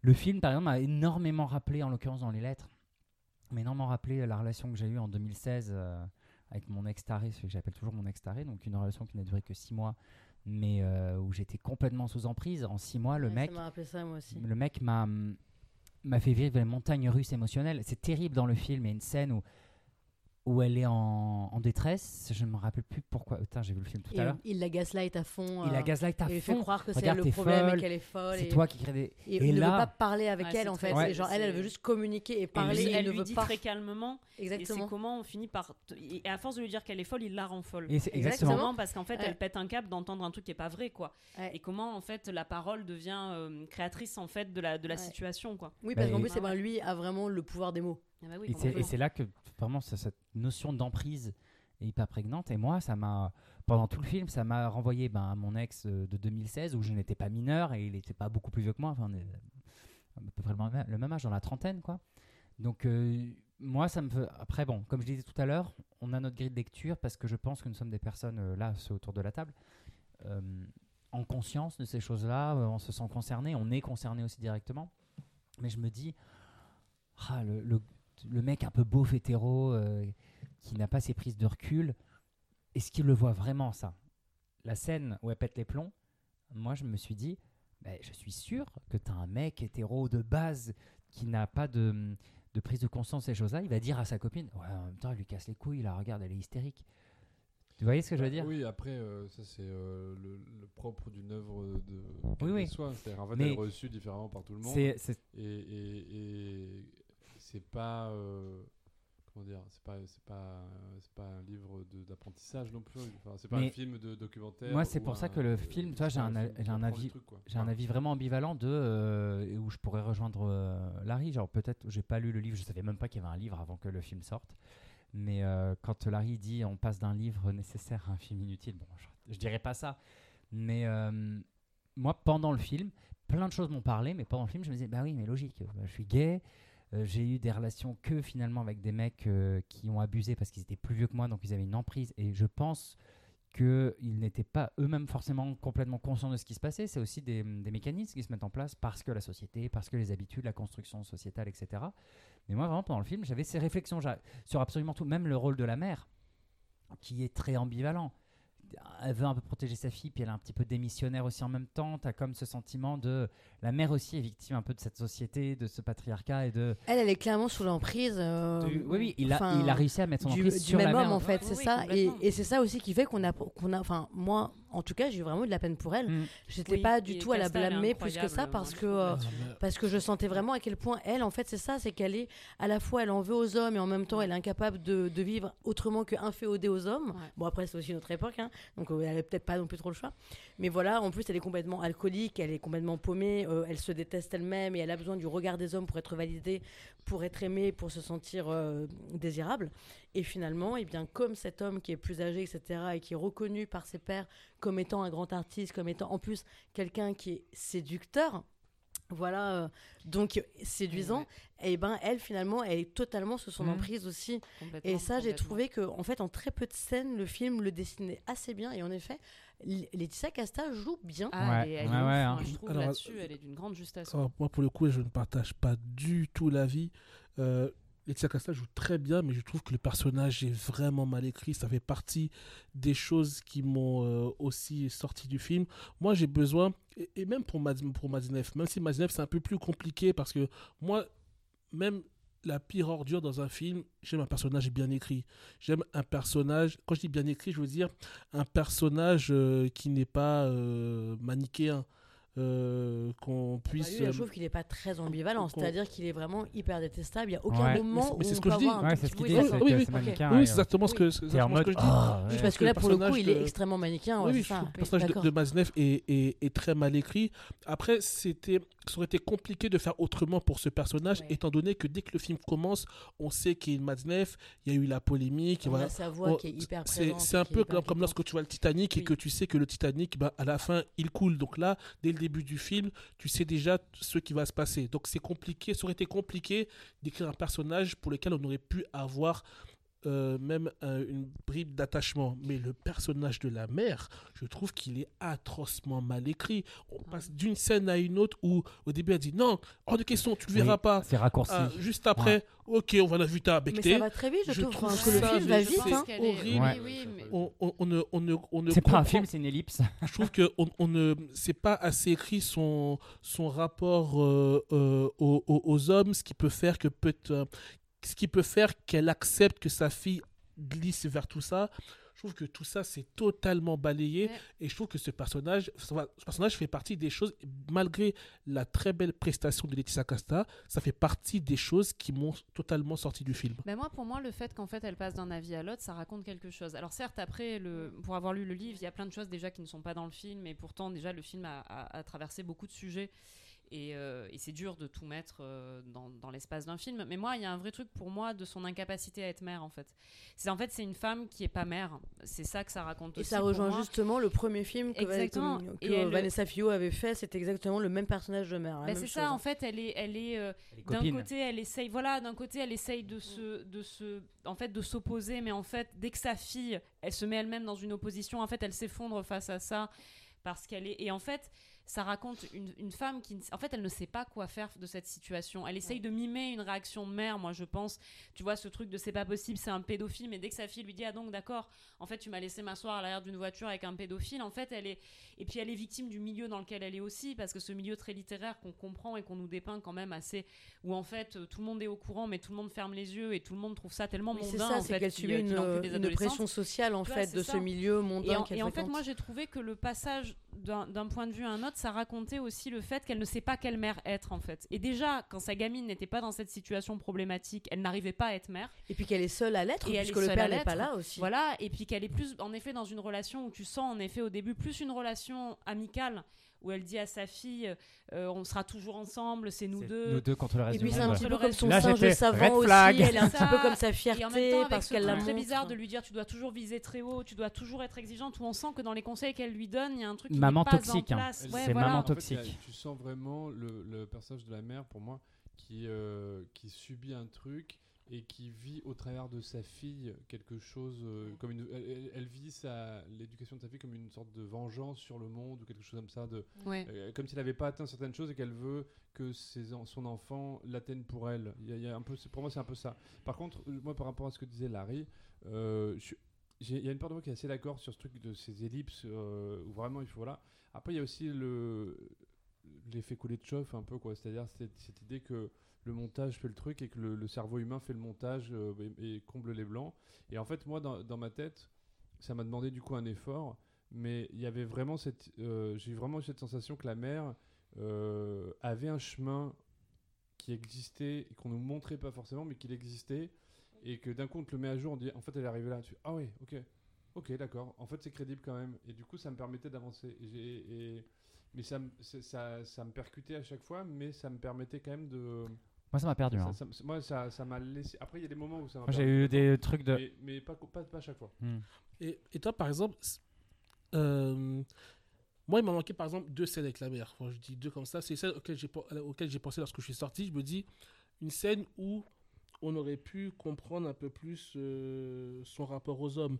Il y a cette relation, il y a, à un moment donné, elle, elle a passé la nuit avec un homme qui, qui part comme ça. euh, Il est marié, a au- priori. oui, voilà, qui part Oui. comme ça au, au petit matin. Et du coup, on se fait un schéma, on se dit, ouais, bon, c'est une femme qui donne beaucoup aux hommes, qui attend et que pas, aucun homme ne, lui donne. Bon, on se fait ce petit schéma-là. Une autre scène, tout à l'heure, vous parliez de pression sociale, mais justement, il n'y a pas de scène qui l'illustre. À savoir, les scènes où Madsneff est avec un groupe, c'est au restaurant et il est avec d'autres personnes. Une scène où Madsneff sera en relation avec sa fille et on aurait comme au début du film une scène d'ensemble de regards complices d'autres euh, personnes de ce milieu qui regardent la mère en, en- en acquiesçant la relation. Là, il y a une pression sociale, il y a une pression du milieu qui dit Ah Ok, ouais, moi, j'ai pas eu besoin T'as raison de- d'y accéder, t'as raison d'accepter ça. Et ça, cette scène, on l'a pas en réalité. Ouais, mais Dès lors que le couple se bâtit entre Baditef et la fille, Non, on l'a dans la c'est toute, un toute trio. première scène, en fait, la toute première Ouais, scène où oui. justement ils se rencontrent. Alors certes, ils sont pas encore ensemble à ce moment-là, mais en revanche, en fait, ils disent oui. Alors vous, vraiment, eh ben, vous faites tout ce que vous voulez, vous dites tout ce que vous faites, et, et en fait, oui. tu sens que les gens, ils sont vraiment dans cette admiration, et que et ça, c'est aussi par rapport à quoi? Parce qu'ils racontent tous ces exploits, et je mets vraiment le terme entre Ah guillemets, bah oui, oui. de- tous ces exploits sexuels et pédophiles et pédocriminels dans ces livres. Donc on comprend, puisque tout ce cercle-là, puisque tous ces adultes-là parlent de littérature, on comprend que le sous-texte, c'est qu'ils ont tous lu ces aventures sexuelles qui sont relatées dans son livre et que par conséquent, en fait, ils il l'approuvent, en fait, ils Et- et l'approuvent et qu'ils fois- sont un peu envieux même. Et, et encore une fois, pour moi, ça- on, on en revient euh, à ce que je disais un peu tout à l'heure, et ça me conforte un peu dans cette idée qu'en fait, on suit euh, le parcours de la jeune fille. Oui, le, point, Et le film, c'est le point de vue. Oui. Ouais. On, on Oui. suit son point de vue à elle, et ce qui est très logique parce que le livre, à la base, est écrit par elle, Oui, et, par- et complètement. c'est son point de vue qu'elle raconte. Et en fait, c'est qu'au départ, elle arrive dans un monde qui, avec juste ce qui lui en paraît, c'est qu'elle, elle n'a pas les références, on lui interdit de lire les livres euh, Oui. ou, ou parce que c'est pas le, le libraire il dit c'est pas pour vous, pas pour une jeune fille de votre âge. Lui il dit non non on les lira ensemble. J'ai peur que tu sois choqué, on les lira ensemble Voilà. quand, quand on aura assez d'intimité. Ce passage-là, j'avais cru que j'allais vomir. Et en fait, du coup, tu, tu rentres dans cet univers de Matzneff euh, exactement comme elle, elle rentre dans son, son univers aussi. Et, tu, et, et- et- au départ, il y a un côté un peu, entre guillemets, idyllique. Et pe- petit à petit, ça devient euh, de plus en plus un enfer. Et d'ailleurs, et c'est là où moi je suis pas d'accord. Je trouve que, avec, avec toi, je trouve que le personnage de Matzneff, il est formidable. Et que Jean-Paul Rouve l'incarne extrêmement bien. Et je trouve. En fait, moi j'ai eu très peur au début du film. Parce que vraiment, les deux, trois premières apparitions de Matzneff. Mais je trouve qu'il est très très bon, Jean-Paul. Non, Rouve. Ah est non, incroyable, non, hein. Jean-Paul Rouve Ah est ouais. magnifique. Non, mais, moi, ça. je mais je trouve que le personnage est très bien construit aussi. Et Non, moi, euh, ouais, moi, en non. fait, ce que je veux dire, c'est que dé- j'ai eu très peur au début parce que je me suis dit, putain, la première image, t'as l'impression que c'est Dark Vador qui arrivait. Quoi. C'est Nosferatu. C'est un. Nosferatu, Je trouve qu'il y a un c'est, aspect euh, un peu. euh, Un peu C'est une caricature. caricature, c'est Ouais, une caricature ouais, de méchant. Et en fait, je me suis dit, bon, ok, en fait, c'est le grand méchant. Euh, on sait qu'il est méchant. Il va rester méchant. Et euh, il- comment dire, on joue la fin dès le début. Et euh, qu'est-ce que ça va me raconter de plus que ça? J'ai un truc où j'ai dit, bon, j'ai un, peu peur d'une espèce de démonstration, machin, ça. J'ai pas lu le livre, je précise. J'avais pas trop euh, écouté. Mais il lui fait croire à elle qu'il est fragile face à elle. C'est Et en là fait, que mm, c'est il Petit est à dangereux. petit, euh, moi, ce que j'ai, euh, ce que j'ai vu, c'est que j'ai trouvé que, en fait, bizarrement, et c'est ça que j'ai trouvé assez fort, c'est qu'il y avait euh, petit à petit une humanité qui apparaissait dans son personnage. Et, euh, et c'est cette humanité-là, moi, qui m'a bouleversé d'un point de vue. euh, c'est comme.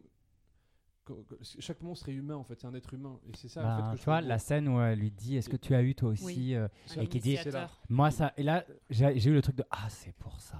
Dans ma ça. tête, ça a Ouais. fait Alors ça. ça- quoi. ça- Elle est, justifie elle est, un peu est ça, en ce moment. Mais, mais je trouve que du coup, ça donne une humanité à ce mec-là. Mm. Et c'est ça, et pour moi, c'est ça qui renforce l'horreur encore plus du film. C'est que c'est pas un monstre, c'est un être humain. Comme, Mais la- comme le mot monstre, de toute façon, c'est là ce que la société utilise pour exclure du schéma social des gens qui, en fait, sont le résultat de la société. Et en fait, dire monstre, c'est une façon aussi à la société de dire tout ça ne me concerne pas. Je n'ai pas créé Mm. ces êtres, je n'en suis pas, je n'en suis pas responsable. Le mot monstre, c'est une façon très commode de ne pas affronter euh, de façon concrète Exactement. les, les êtres qui sont créés par une société qui est Mhm. dysfonctionnelle. En disant ce sont ces gens qui ont un problème, Oui, la société euh, Mais, euh, rien. mais enfin, tu vois, bah là, du coup, je rebondis par rapport à ça. Euh, moi, c'est ce que je disais tout à l'heure en off. Moi, j'ai jamais été confrontée euh, à la pédocriminalité. Ouais. Enfin, alors. Contrairement à toi, moi, j'ai pas du tout jamais été attirée par des hommes plus vieux parce que toute petite, j'avais le sentiment d'être une proie et que, et que les hommes Ouais. étaient dangereux, vraiment. Et donc, je pense que même si j'ai jamais été confrontée victime, je sentais, je captais des trucs où on m'avait mise en garde, peut-être, je ne Oui, sais mais pas. c'est hein. lié aussi au harcèlement que tu as subi, je pense. Alors, parles- même avant ça, quand, j'étais déjà enfant, vraiment, ça Ah me ouais, faisait marrant peur, les hommes. Ouais, ouais, je, je- je sentais qu'il y avait un truc, il fallait faire attention, même en tant que petite fille par rapport aux hommes. Et, euh, mais oui, après, c'est vrai que même plus tard, évidemment, ça, ça a été par rapport euh, à mes années de collège et tout. Euh, mais quand tu parles, oui, justement, euh, de cette humanité, moi, en revanche, ce que j'ai connu, comme beaucoup de- Pardon, j'ai fait un truc trop bizarre. avec mon micro. son micro. Le, le micro a failli tomber. Êtes Écoutez, il a eu une grosse gaule ce micro. Ah. Euh, ah. Pas quand on parle Oui, de en, re- en revanche, j'ai connu, mais en étant tout à fait adulte, des relations d'emprise. Enfin, une notamment, puisque l'autre après, du coup, j'avais appris. Donc, euh, je suis partie assez vite. Et, euh, et, et en effet, les mots, les comportements, le fait de d'abord faire du love bombing, c'est-à-dire d'abord, eh ben, tu vas euh, inonder l'autre d'amour, ouais. d'un coup, Ouais. et c'est beaucoup trop par Mhm. rapport au, au peu de temps depuis le, enfin, depuis combien de temps tu connais l'autre, et puis ensuite euh, faire croire que la personne est spéciale, faire croire que ce que tu vis avec l'autre est spécial, Mhm. faire croire que tu ne connaîtras jamais aucune autre relation aussi belle que celle-là. Ça, c'est en effet des choses, mais qui sont à la portée de tout le monde. Mm. Et il y a plein de gens qui ne sont pas des monstres, qui ne sont pas forcément des pédophiles ou des pédocriminels, qui vont user de ça pour détruire les personnes Qui avec sont qui pas ils sont. forcément pervers narcissiques non plus. Exactement. Et ça, c'est quelque chose, alors pas d'u- d'universel, parce que heureusement, tout le monde n'est pas comme ça, mais ça, en effet, c'est malheureusement des comportements qu'énormément de gens ont, sans même eux-mêmes se rendre Mhm. compte que ça les rend extrêmement nocifs. Bah oui, parce qu'en fait, c'est des comportements qu'on n'apprend pas et c'est des, des choses qu'on n'apprend pas. Et moi, en tant que. ou justement, qu'on apprend à être comme ça plutôt. Après, il y a le cinéma, de, enfin, les, his- les histoires d'amour hyper euh, Oui, la passionnelles. Le, love bombing, c'est quelque chose voilà. qu'on peut voir dans le cinéma, dans les romans. C'est exactement oui, C'est ce comme ça qu'on est- ce que- on est ce que éduqué j'allais à, dire, C'est ouais. qu'en fait, on n'est pas éduqué à être autrement que ça. Mm. C'est ça que je veux dire. Oui. Et, euh, et, et en fait, effectivement, euh, c'est c'est un truc dramatique. C'est que euh, moi, je suis. La, la- la question que je me pose sincèrement, c'est dans quelle mesure. euh, et je pense qu'on sera peut-être pas tous d'accord autour de cette table, et je pense que de toute façon, personne n'a- n'a la réponse à cette question. c'est dans quelle mesure il est en conscience de ce qu'il fait et dans quelle mesure il est sincère dans sa démarche. Ce qui en fait n'enlève rien à l'horreur. hein. Dans, dans Euh, sa dans- démarche, tu veux dire, dans, dans, dans Est-ce qu'il- l'amour qu'il exprime Ouais, pour elle? ouais, Est-ce qu'il croit vraiment à son amour? Est-ce qu'il Alors, croit je vraiment crois Il y a pas. un côté hyper van- vampire quand même, puisque je veux dire, dès qu'ils ont fini de coucher ensemble, Moi, pour, il se Il jette écrit, sur son ouais. carnet. Moi, pour Je moi, pense qu'il oui. sait. Pour, euh, Ce qu'il veut faire, c'est la vampiriser Oui. pour euh, sortir un livre. Il aime s'écouter. Pour moi, c'est quelqu'un qui. Et puis aime il a aussi conscience qu'il la trompe et que ça lui fait du mal. Parce Ouais, que ouais. ça aussi, Ah oui, oui, et ça c'est un truc qui est complètement toxique comme, com- comme comportement, Mm. c'est le fait de mentir et de ne pas se contenter d'une seule personne et euh, de fréquenter plusieurs personnes et de mettre les- gens en compétition aussi, ça c'est extrêmement Et de dire à la personne, c'est toi qui as un problème et qui crée des Exactement. problèmes. est... Ah non, mais tout ça, c'est extrêmement Moi, je toxique. pense qu'il est quand même en grande partie conscient. qui Je pense qu'il a pas. Moi, je pense qu'il est conscient. Je pense juste qu'il n'a pas de notion d'empathie. Euh, Il y a un endroit où il n'y a pas d'empathie vis-à-vis de ces jeunes Oui, coup, femmes a qui sont des. s'il n'a pas une conscience réelle. Ah c'est comme si, s'il était si, un peu psychopathe, finalement. Il a conscience Moi, vraiment, c'est. euh, tellement mon Mais ex. pour moi, il n'a pas. En fait, ce que ressentent ces jeunes filles ne lui importe à aucun moment. Oui. Il n'est pas du tout. Donc en fait, il, est- il a conscience que Ah ce oui. qui fait leur fait du mal, mais c'est juste que le fait qu'elles souffrent n'est à aucun moment quelque chose Et qui je pense que le fait qu'il se prenne pour un génie à aussi. Oui, excuse voilà. ça, voilà. Il estime que tout Ça ce qu'il vit, il le vit pour son œuvre. Et qu'en fait, Exactement, tout pour vaut son son art, ouais. œuvre. Et qu'en fait, que ses filles Mm. souffrent, soient brisées, soient. Il s'en fout, il va, il va écrire un Alors ça, bon truc après. Je suis entièrement C'est limite, Bah- limite, elles font du cinéma. Oui, voilà. Bah, bah, je, Mm. bah, moi, je, enfin, je, je ferai une transition sur ce que tu dis par rapport à, à un point qu'on n'a pas forcément évoqué et qui est pour moi très important dans le film et dans, dans ce qu'est devenu Madinef, c'est euh, le poids de la société. Et justement, cette émission apostrophe qu'on voit euh, en deuxième ou troisième partie de, de, de, film indique énormément sur la société de l'époque, qui justement une société où la littérature passe au-dessus de la morale, dans le sens où il fait des choses qui sont illégales, mais qu'on qu'on accepte parce que c'est un artiste. c'est un artiste et considère comme un génie. Et donc lui-même fait ce qu'il fait en connaissance de cause parce que lorsque, lorsque la police vient à un moment, il dit attendez, je vais voir mon élève qui est venu me voir. Donc il n'est pas là à assumer devant qui, qui le voudra. Je, je couche qui avec, je couche avec des gamines. C'est qui sait- sait qu'il fait quelque sait chose. qu'il fait des choses Ah, il est illégales. oui, vrai, mais il est voilà, c'est la complètement bonne conscient. preuve. il est dans, dans une idée de ben, mon, mon génie excuse tout, tout comme la société excuse l'excusait parce qu'on le trouvait génial, parce C'est bah, que c'est ce bon vieux truc de l'art excuse tout. C'est Picasso. Picasso qui s'est aussi tapé des gamines mineures et qui disait à ses gamines, même si ça fait mal, euh, même si euh, ça a l'air mal, en fait, c'est de l'amour le plus pur. mais c'est pas pareil pour truc, moi parce vois, que de- euh, Picasso, son art n'exprimait pas. Picasso, c'est. Ne racontez pas dans, à travers son mais art. voilà. euh, Non, mais ça, Ça se voit Ah, quand même dans plein de ses non, mais que jonché du cadavre de ses maîtresses. oui, mais, lorsque tu le sais, une personne lambda voit une œuvre de. Picasso, ne se dit pas ah il s'est passé ça ou ça, tandis que Madnev, sachant que en com il disait tout le monde disait je, il n'invente rien, il disait je n'invente rien, c'était écrit noir sur blanc qu'il allait en Malaisie baiser des gosses et qu'il baisait des gamines. C'est pas comme Picasso où un, un, un œil Ah non oui. averti ne s'est pas revendiqué. Oui, voilà. Oui, oui. Au-delà de son Et œuvre, beaucoup de femmes en pleurs, beaucoup de femmes brisées. Oui. Enfin bref, après Picasso c'est encore un autre sujet, mais la souffrance des femmes est quand même omniprésente dans la dans la dans la, les œuvres de Picasso et c'était ses maîtresses et c'était enfin Picasso tout le monde savait aussi. Si tu veux, il y a Ah non, eu à, à à son Picasso, époque, ça, on non. savait qu'il, on savait ah, les, les gens proches de lui savaient qu'il connaissait, qu'il connaissait gonzesses, il s'en cachait pas. Je veux dire, il faisait la misère à tout le monde. Et Picasso, personne pensait que c'était un ange, mais tout le monde lui excusait tout parce que c'était Picasso. Ça c'était changera le- pas, regardez. Norman. Il a, il a des scènes de Picasso. Il a comparé Norman viol, à Picasso. Le, le personnage, le personnage du Minotaure chez Picasso, c'est son alter ego, Ah qui est un alter ego qui viole, un alter ego qui tue. Donc euh, Picasso, beaucoup de gens savaient, encore aujourd'hui, beaucoup de gens savent, et on continue à exposer Picasso partout en expliquant que c'est un génie incroyable. Ah, tu ferais pas de la cancel culture, Donc, toi euh, voilà. hein Non, mais je dis pas, moi je dis pas d'interdire l'étoile de Picasso. euh, le musée Picasso, il est à côté de chez moi. Allez-y autant que vous voulez, mais sachez ce que vous allez regarder. Voilà, je veux dire, parce que beaucoup de gens l'ont couvert sur plein de choses, alors que c'était de notoriété publique. Il y a eu quand même des, des, des- des agissements problématiques avec ses femmes, ses enfants. Il a fait blacklister ses, ses compagnes de tous les femmes. Ça a été terrible. C'est drôle ce qu'on se dit là, euh, parce que du coup, des hommes euh, ont eu un- des projets artistiques, ont développé une expression artistique avec énormément de provocations sur des choses. Ben, euh, il n'y avait pas de doute, voilà, c'est vrai, c'est fait, machin. Quand il s'agit de femmes, elles sont toujours tout de suite, euh, genre, euh, et je vais citer Mylène Farmer. Oui. Qui ne, fait, qui ne fait plus du tout de télé, qui ne fait plus du tout d'interviews, parce que ces interviews, quand on regarde un petit peu les archives, c'est terrible le niveau de sexisme. Et en fait, ben, une femme qui a du génie, c'est, ça passe quand même pas. Et, euh, Et une fois, elle a dit qu'elle avait le goût de la provocation, mais dans la démarche artistique, à partir de là, on a construit toute sa réputation. Donc, il n'y a aucun problème à essayer de bousiller un peu la réputation d'une femme et euh, de dire oui, bon, euh, elle est folle, elle est dans un cercueil et elle mange des bébés euh, vierges.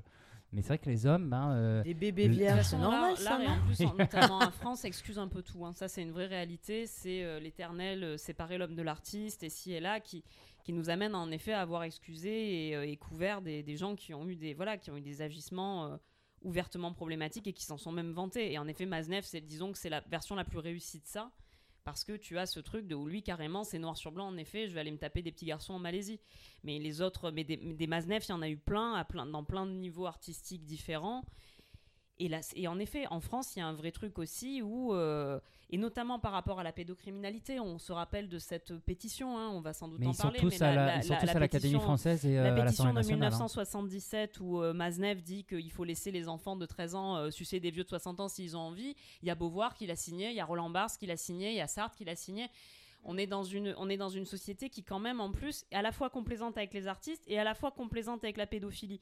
Donc, si tu veux, Maznev, il est au croisement de deux courbes qui sont dramatiques et qui ne peuvent créer et couvrir un homme comme ça, c'est évident. Est-ce que quelqu'un juste a lu un livre de lui? Non, mais c'est vraiment une vraie question parce Moi, que moi, j'en ai jamais moi, eu moi ça qu'un prof, de, qu'un prof à moi au lycée m'a offert un Maznev. Alors, pas un des Oh Il y avait des messages. t'as compris? Waouh qui s'appelait le, le feu mêlé d'aromates. Voilà, qui était un livre pour le coup qui ne parlait pas de que moi j'avais trouvé sans grand intérêt. J'ai découvert Maznev moi par apostrophe parce que je regardais toutes les émissions d'apostrophe quand j'étais ado. Donc en fait j'ai lu Maznev avant de savoir qui il était. J'avais lu ce livre qui m'avait pas laissé un souvenir impérissable. Mais c'est très drôle parce que l'arrière de la, la- la- la- l'arrière de la couverture c'est vraiment une ode à Maznev où quelqu'un dit Maznev est un dieu. Enfin tu vois une, une- un critique littéraire qui encense ouais. Maznev. le- ce n'est que ça le- le- le résumé du livre. Et en fait, le livre, moi, ne m'avait pas laissé un grand souvenir. C'était quelque chose, moi, que je trouvais un peu pompeux. Et en plus, à l'époque, j'étais déjà dans des, enfin, j'étais dans des auteurs un peu plus euh, anciens que Maznev. Donc, en plus, pour moi, c'était un- une frange de la littérature à laquelle je suis quand même venue beaucoup plus tard. Mais par contre, j'ai vu peu de temps après les. euh, l'émission, bah, notamment l'émission d'Apostrophe et d'autres aussi, j'avais vu, je l'avais vu chez Ardisson, où il se vantait ouvertement de tout ça. Et en fait, c'est, c'est, euh, on lui a inventé un génie littéraire qui en plus il n'avait pas pour moi. C'est-à-dire que moi, pour l'avoir lu, c'est-à-dire qu'en plus de décrire des choses horribles, il faut arrêter de faire comme si le mec avait été, euh, tu vois, c'est-à-dire que vraiment, c'est, l'endroit de littérature n'est même pas défendable. C'est-à-dire que même en Mhm. dehors de la, s'il avait écrit à côté de ça des œuvres immortelles, mais on n'était pas, c'est pas Chateaubriand. Il faut quand même arrêter 5 secondes, se poser 5 minutes. Moi, de ce que j'ai lu de lui. J'ai pas lu les petits garçons en Malaisie, mais même quand il parle pas des petits garçons en Malaisie, euh, enfin, je veux dire, je suis désolée, c'est pas, euh, c'est pas Baudelaire non plus. Enfin, on va se calmer 5 minutes sur le génie qu'on en a fait. Je pense qu'il disait surtout tout haut, il réalisait surtout de façon concrète des fantasmes que peut-être beaucoup avaient à l'époque, Mhm. et sans doute qu'il se faisait le porte-parole avait- d'un sujet que beaucoup avaient envie de, de voilà. Il y avait vraiment une époque où euh, c'était, on sortait des, années- enfin des, de- d'un mouvement, il y avait tout ce truc de libération sexuelle et tout, et en fait il y a énormément d'auteurs. Il est interdit d'interdire. Mm. euh, ouais, voilà. Et en fait, c'est ce moment de libération de la sexualité, etc. Et c'est dans cette euh, idée-là- dans cette mou- mouvance-là, Oui, qui a libéré plein de choses. Mais en fait, il y a plein, plein de gens qui. sont- C'est pas juste lui. En fait, lui, c'est un, c'est un, presque un détail de cette histoire-là, si je peux me permettre cette. euh, c'est- le catalyseur, c'est l'image de ça. C'est l'image la plus connue, mais en réalité, il y a énormément d'auteurs qui ont défendu ça. Des, euh, je sais plus comment il s'appelle, là, celui euh, Tony Duvert.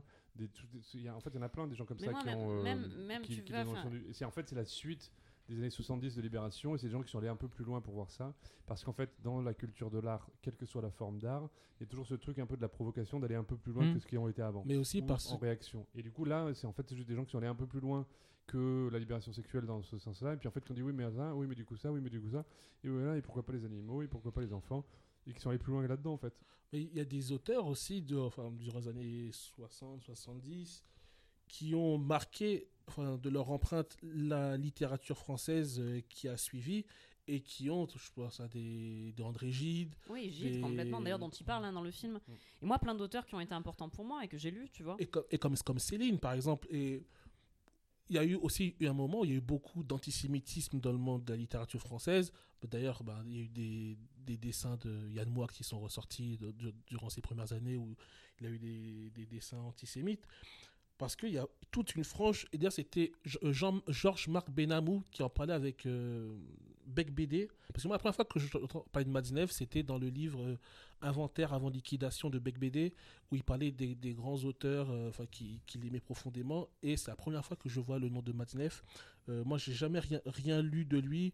Et bon, maintenant, euh, c'est impossible de. Enfin, maintenant, il n'est plus publié. Et ses livres euh, se vendent à 100, 100 balles sur Vinted. Euh, Ça me C'est met vrai, mal. tu l'as vu D'avoir un vertige. Tu l'as- Enfin, tu, tu, Ah tu- bah- tu- bah moi, c'est vrai Ouais, moi, il y a quelques mois, je voulais, je, bah, je voulais le lire. Du coup, je suis sur la Fnac, il n'y a plus rien. Et, et sur euh, Vinted, c'est à, à 60, 70 balles, 100 balles, quoi.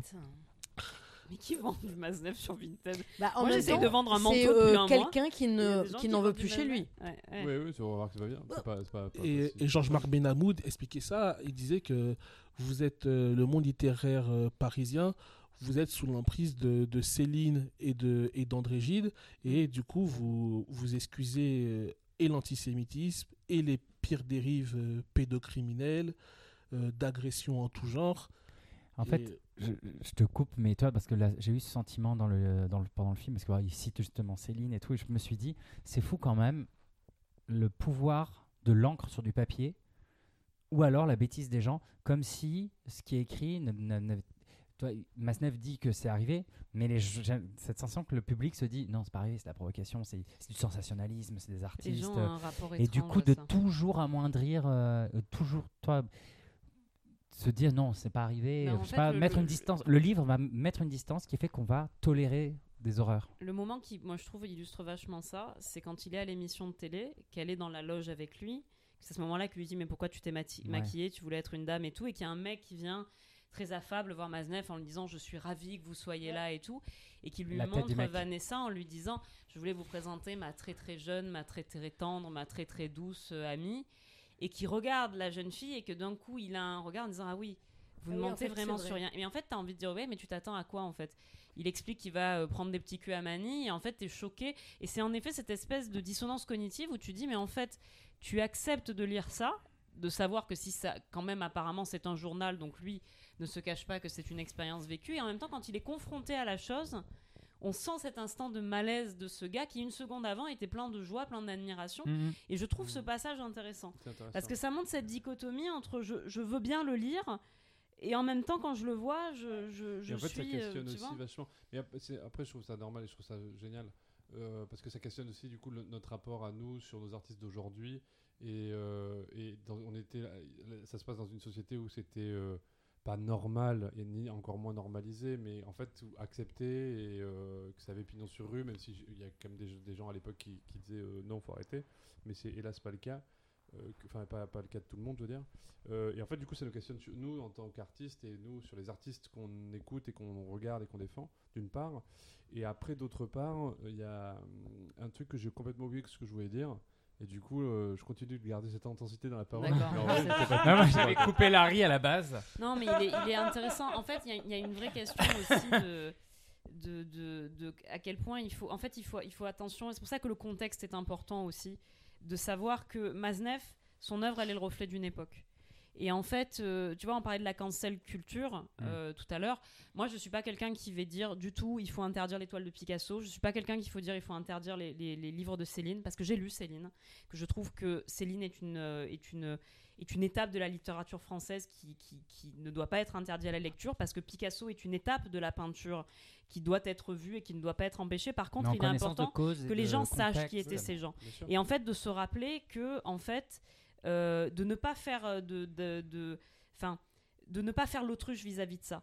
Euh, moi, je suis pas contre qu'on interdise les choses, absolument pas, parce que ça les, ça les glorifie de les interdire. Par certains côtés, en interdisant, on fait des martyrs aussi de personnes qui n'ont pas sur à l'être, ça les renchère sur Vinted. Mais par contre, Non, mais pour les générations plus jeunes, ça fait ne pas exister. Donc, euh, c'est comme ça, par exemple, je vais aller loin, là, donc je, vais, je vais faire des comparaisons qui vont aller très loin. Mais euh, si, euh, si on veut, euh, par exemple, euh, je vais parler de Céline, si on le fait disparaître, peut-être que les plus jeunes arriveront peut-être à se dire un jour, non, mais la Shoah, c'est un détail de l'histoire. Tu vois ce que je veux dire? C'est et que, en fait, même Mais- bah, oui. l'en- Je, je suis assez d'accord avec cette idée-là, pardon. mais, Oui, oui, euh, non, vas-y, vas-y. En fait, je suis assez d'accord avec cette idée qu'il faut, euh, rep- re- il faut publier, mais toujours contextualiser et, euh, et donner un maximum d'éléments sur euh, ce que c'est. Après, il y a, euh, comme le disait un peu Larry, il y a des choses qui sont euh, nécessaires, comme Picasso, une véritable étape de, de, De la peinture. de l'histoire de la peinture. Euh, Est-ce que Matzneff est une véritable étape Non, de en plus, la, même pas. Donc, en la plus, vraiment, On se fait. Ou est-ce que Bah, c'est moi, je peux dispensable pas On n'a pas assez lu, on sait pas. on Non, sait non, pas. mais moi, je- en tout cas, il est représentatif de son époque. J'aimerais vraiment, c'est Par rapport à j'aimerais vraiment le lire honnêtement parce que ouais, je me dis euh, qu'il y a- y quand même eu des prix, il était euh, régulièrement invité. Je souhaiterais savoir est-ce que c'est uniquement par son aspect euh, pédocriminel, subversif et par Parce conséquent que c'est aussi la- quelqu'un qui parlait bien et qui avait la- un sacré charisme quand même. C'est les gens qui se, euh, comment je dis souvent, euh, qui se congratulent entre eux. Et le film, je trouve que ça représente très bien ça. Oui, Tous ces gens de pouvoir, cet, se- cet entre-soi. Tu vois, la pédocriminalité, encore aujourd'hui, on sait très bien où elle est. Euh, c'est comme les gens qui ont voté la loi que- pour pénaliser les clients du travail du sexe. LOL, c'est nos premiers clients euh, à l'Assemblée nationale, à à l'Académie française. noms. Et le film, je trouve qu'il le montre très bien ça, cette espèce de, de euh, société au-dessus des autres. Avec cet entre-soi, quand il dit Ah, l'Académie m'a donné euh, 40 000 euros, 40 000, francs. oui. Juste avant, on a l'histoire justement des petits-enfants euh, sodomisés. Et là où moi je me dis, euh, on ne doit pas effacer Maznev, et peut-être qu'il faut laisser Ah, il ces, faut pas, il faut ces pas livres effacer, non, pour que les gens sûr. prennent conscience, parce que Maznev, pour moi, il est la représentation, vraiment, même de l'époque dans laquelle on est aujourd'hui, des médias, de, l'o- de la congratulation des hommes entre eux, ce, euh, voilà, bravo, c'est bien, et de, ce- de cette espèce de pouvoir qu'a le patriarcat. Et, euh, Et Ma- Maznev, c'était un mondain, et c'est aussi ça qui n'est pas montré dans le film, parce que Rouve ne l'a pas pris sous cet angle-là, et qu'en effet, ce que, ce que Rouve représente dans le film, moi j'ai beaucoup aimé la prestation de Rouve, on en parlait, je, je trouve qu'il est formidable dans ce qu'il Oui. fait, mais ce qui montre de Maznev, c'est plus sa propre interprétation à lui de Maznev qu'un Maznev qui a essayé de coller au plus près de ce qu'il pouvait être, parce qu'il a beaucoup effacé, et je pense à juste titre, et c'est très bien, le côté Maznev quand, était quelqu'un de très, euh, de très mondain, de très souriant. Par exemple, Rouve sourit très peu dans le film. Alors que Maznev, si vous allez voir des, des interviews, c'est quelqu'un qui a un sourire constant. Une espèce de petit sourire satisfait en coin, en permanence. Et il me très semble que c'est ce qu'elle très, dit euh, dans le livre. Elle dit qu'il est très doux et qu'il a un côté extrêmement féminin. Il me Totalement. semble. Et d'ailleurs, lui, une de ses défenses, la plupart du temps, quand justement, parce que dans le, dans le passage d'apostrophe, quand cette, euh, quand cette écrivaine canadienne l'attaque là-dessus, il lui dit Mais regardez-moi, je suis l'inverse d'un macho. C'est sa première défense en disant Mais regardez-moi, Alors que dans je le suis film, un garçon à femme, je suis l'inverse ressemble à un youtubeur masculiniste, mais vraiment. Non mais avec son crâne rasé, ses lunettes euh, aviateur Soral, et sa veste oui, oui. euh, chasseur, on Ouais. dirait un youtubeur masculiniste FN sodomisé là sans son consentement. d'extrême droite. Ah non mais vraiment, c'est vraiment ça moi ça. Après, moi, j'en reviens encore une fois à, à ce que je pense que tout le côté mondain n'a pas sa place dans le film parce que euh, on, est par le truchement, du, enfin par Oui. le regard de, de Vanessa, Vanessa. et qu'elle n'a pas Oui. accès à cette chose-là. Non, non, complètement. Mais moi, je dis Et- que c'est ça mais- qui l'a sans oui, doute aidé pendant des années à avoir la Ah, place qu'il avait, parce que je pense que c'était quelqu'un qui était très doué pour arriver à se faire aimer dans ces milieux-là, qui savait très bien qui flatter, qui savait, je pense que c'était quelqu'un qui était très doué dans ces jeux sociaux-là aussi. Avant de terminer, qui autour de la table recommande le film? Non moi quand même. bien Ah sûr. oui, bien sûr, bien Mais, sûr. mais en fait, eh ben, c'est vrai qu'on a Ah, tous oui, eu quand oui. même quelques, quelques critiques, mais enfin qui, qui pourraient peut-être laisser croire qu'on ne, re- qu'on ne recommande pas le film in fine, mais bien sûr que Mais si. attendez, Ah que non, mais moi je, je recommande et euh, bon malheureusement il y a les scènes de sexe qui fait qui fait Qui font- non qui font pardon il y a les scènes de sexe Ah, vrai, malheureusement il y a qui scènes de sexe qui ouais. font qui ne pourraient pas être diffusées euh, dans les collèges lycées Euh, on voit Mais, presque rien. Je euh, vois Non, pas mais que- euh, non, je trouve, hein. moi, je, Si, si, pendant non, que je regardais le film, je trouvais qu'il y a une ambiguïté de. C'est un peu joli, même toi, tu me parles des lumières, etc. Je pense que tu, tu as aussi des connaissances. Moi, je pense qu'il y a des boomers un peu pédos. Ça, les- ça leur a fait euh, dur dans le zizi. Après, ben, oui, mais mais après, tu vois, à partir Oui, du moment ça, où on le montre à un jeune public, on en parle de ça justement Oui, après, oui, et on... oui. donc ça qui est intéressant. donc moi, je le, même si ouais, je, je, je lui reconnais énormément de défauts, comme je l'ai dit en, en préambule, euh, mais il a aussi voilà, une, nécessité parce qu'il raconte énormément de choses sur, euh, bah, sur l'emprise, euh, sur l'époque. Et Ouais. voilà, moi, j'aurais vraiment, voilà, j'aimerais que enfin, si des, des profs peuvent faire des montages de films Ouais, et euh, montrer des séquences, mais c'est vrai que je le recommande. euh, Moi, je voudrais rajouter absolument. deux recos liés à ce film-là. Euh, par rapport à tous les mécanismes, ben, le love bombing, comment l'emprise peut fonctionner sur quelqu'un, je recommande le film Mon Roi, qui est, Ah oui, qui est vraiment. de Là, on est, ouais. du, pareil, on est du point de vue de euh, l'amoureuse qui prend trop cher. Et euh, c'est vraiment hyper bien. Pour comprendre en fait l'histoire de quelqu'un qui a été sous emprise, il faut voir ce film.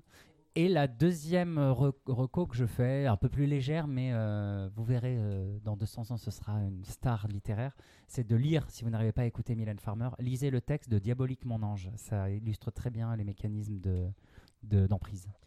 Moi, j'ai juste une dernière question parce que Marine, on n'a pas eu de vrai pour l'instant aspect sur la réalisation. Ouais. Toi, qui, dont c'est le métier, euh, du point de vue purement de la réalisation, qu'est-ce que tu en as pensé? Parce que moi, je trouve que c'est peut-être bien d'avoir juste euh, un mot là-dessus. Il y a, y a Parce que tu chose. connaissais la réalisatrice en Oui. plus avant ce film. Alors moi justement j'ai trouvé que euh, je, je me suis tâtée à en parler tout à l'heure et puis c'est vrai qu'on était parti pour le coup sur la, sur la littérature plus que sur le cinéma.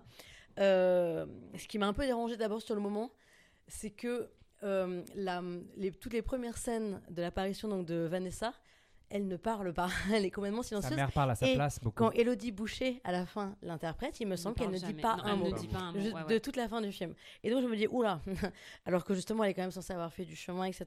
Donc euh, je me dis, est-ce qu'il n'y aurait pas un, un- comment dire, euh, un, je pense que la réalisatrice ne s'est même pas posé cette question-là. Donc là, à partir de là, on a peut-être un petit souci. Après, il y avait tellement de choses auxquelles il fallait penser dans ce film-là Oui. pour en faire un film qui soit parfait sur ce plan-là, aussi bien dans le fond que dans la forme, que ça, à mon avis, c'était très compliqué de tout concilier. Moi, j'ai trouvé que le rythme était très bon. Contrairement à vous, que justement, toutes ces ellipses faisaient que tout allait très très vite, que c'était extrêmement dynamique. Euh, je trouve que l'isolement qui, en général, suit justement le love bombing, etc., dans la Mm. relation d'emprise, il est très bien montré Oui, par la façon dont ses relations avec ses camarades Oui, sont au et son mesure, ouais. isolement par rapport euh, au travail sur le son Mm. aussi. Euh, quand elle part de chez lui et qu'ils ont eu leur premier, euh, sans avoir couché ensemble, mais le premier Première- rapprochement ah oui, ah sexuel, oui. et qu'elle est complètement défoncée nuage, par ouais. l'amour, enfin ce qu'elle imagine être de l'amour, Ouais.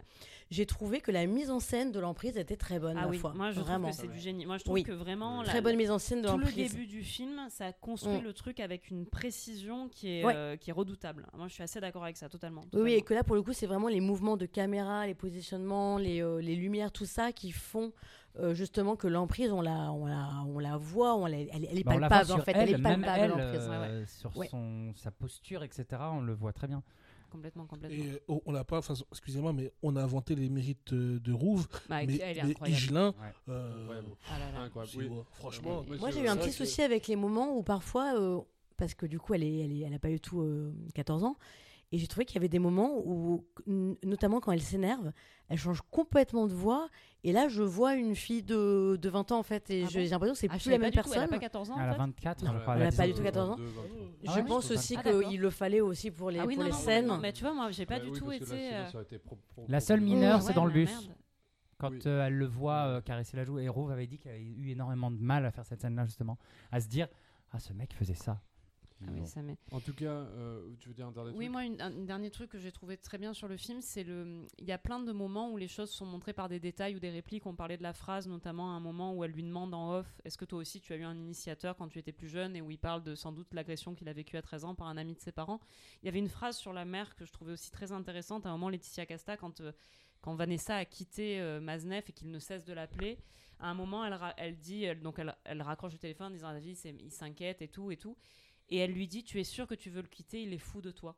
Et je trouve que moi, cette phrase caractérise vachement le personnage de Laetitia Casta qui raconte ce truc de tu as réussi à trouver ça et qu'en fait la valorisation de mieux vaut une, une relation dysfonctionnelle, malsaine, violente, mais il est fou de toi quoi. Et comme si ça excusait Ouais, tout ouais. et presque de l'envie, presque à ce moment-là on a presque l'impression d'une envie Ouais. de dire mais quelle chance il t'appelle.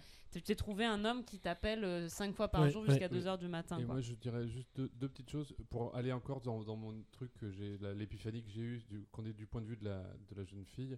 C'est qu'en fait, je- tous les plans d'anniversaire et tout ça, en fait, c'est filmé à hauteur de la jeune fille. Il y a plein d'adultes qui ont le- la tête Mm, coupée, ouais. en fait, dont tu vois pas tout. Donc, c'est vraiment ce- cette Ouais. idée qu'on est à, à- à son, à son niveau à elle. Et la deuxième chose que je voulais dire, et ben, je l'ai encore oublié. D'accord, Comme quoi, merci. vraiment, c'est Un autre film sur le consentement que je vous conseille vraiment, une reco, euh, ça vient tout juste de, de sortir, c'est How to Have Sex, c'est un film anglais. Oui, C'est vraiment la nouvelle ouais. garde du cinéma anglais menée par des femmes, euh, plus, enfin toutes plus ou moins queer. Cette phrase est chelou. Toutes plus ou moins queer.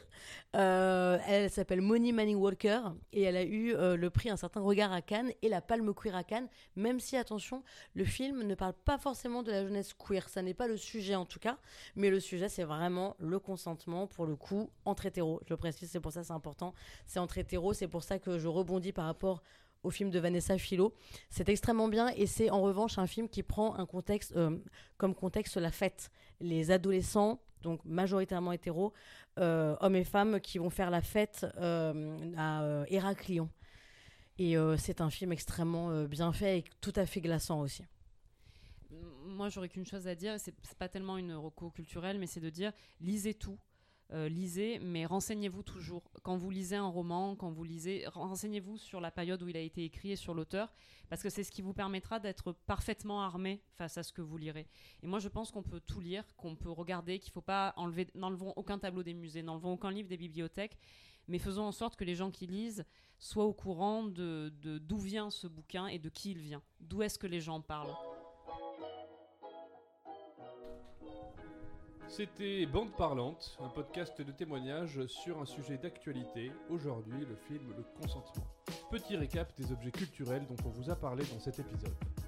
Euh, bah, J'invite à regarder le film Mon Roi de Mai Wen, qui fait pas mal euh, de résonance avec euh, le consentement, et de lire, si vous n'arrivez pas à écouter Mylène Farmer, la chanson Diabolique mon ange. Moi, j'ai parlé brièvement à un moment dans la... pendant le podcast de Triste Tigre, le roman de Neige Sinou.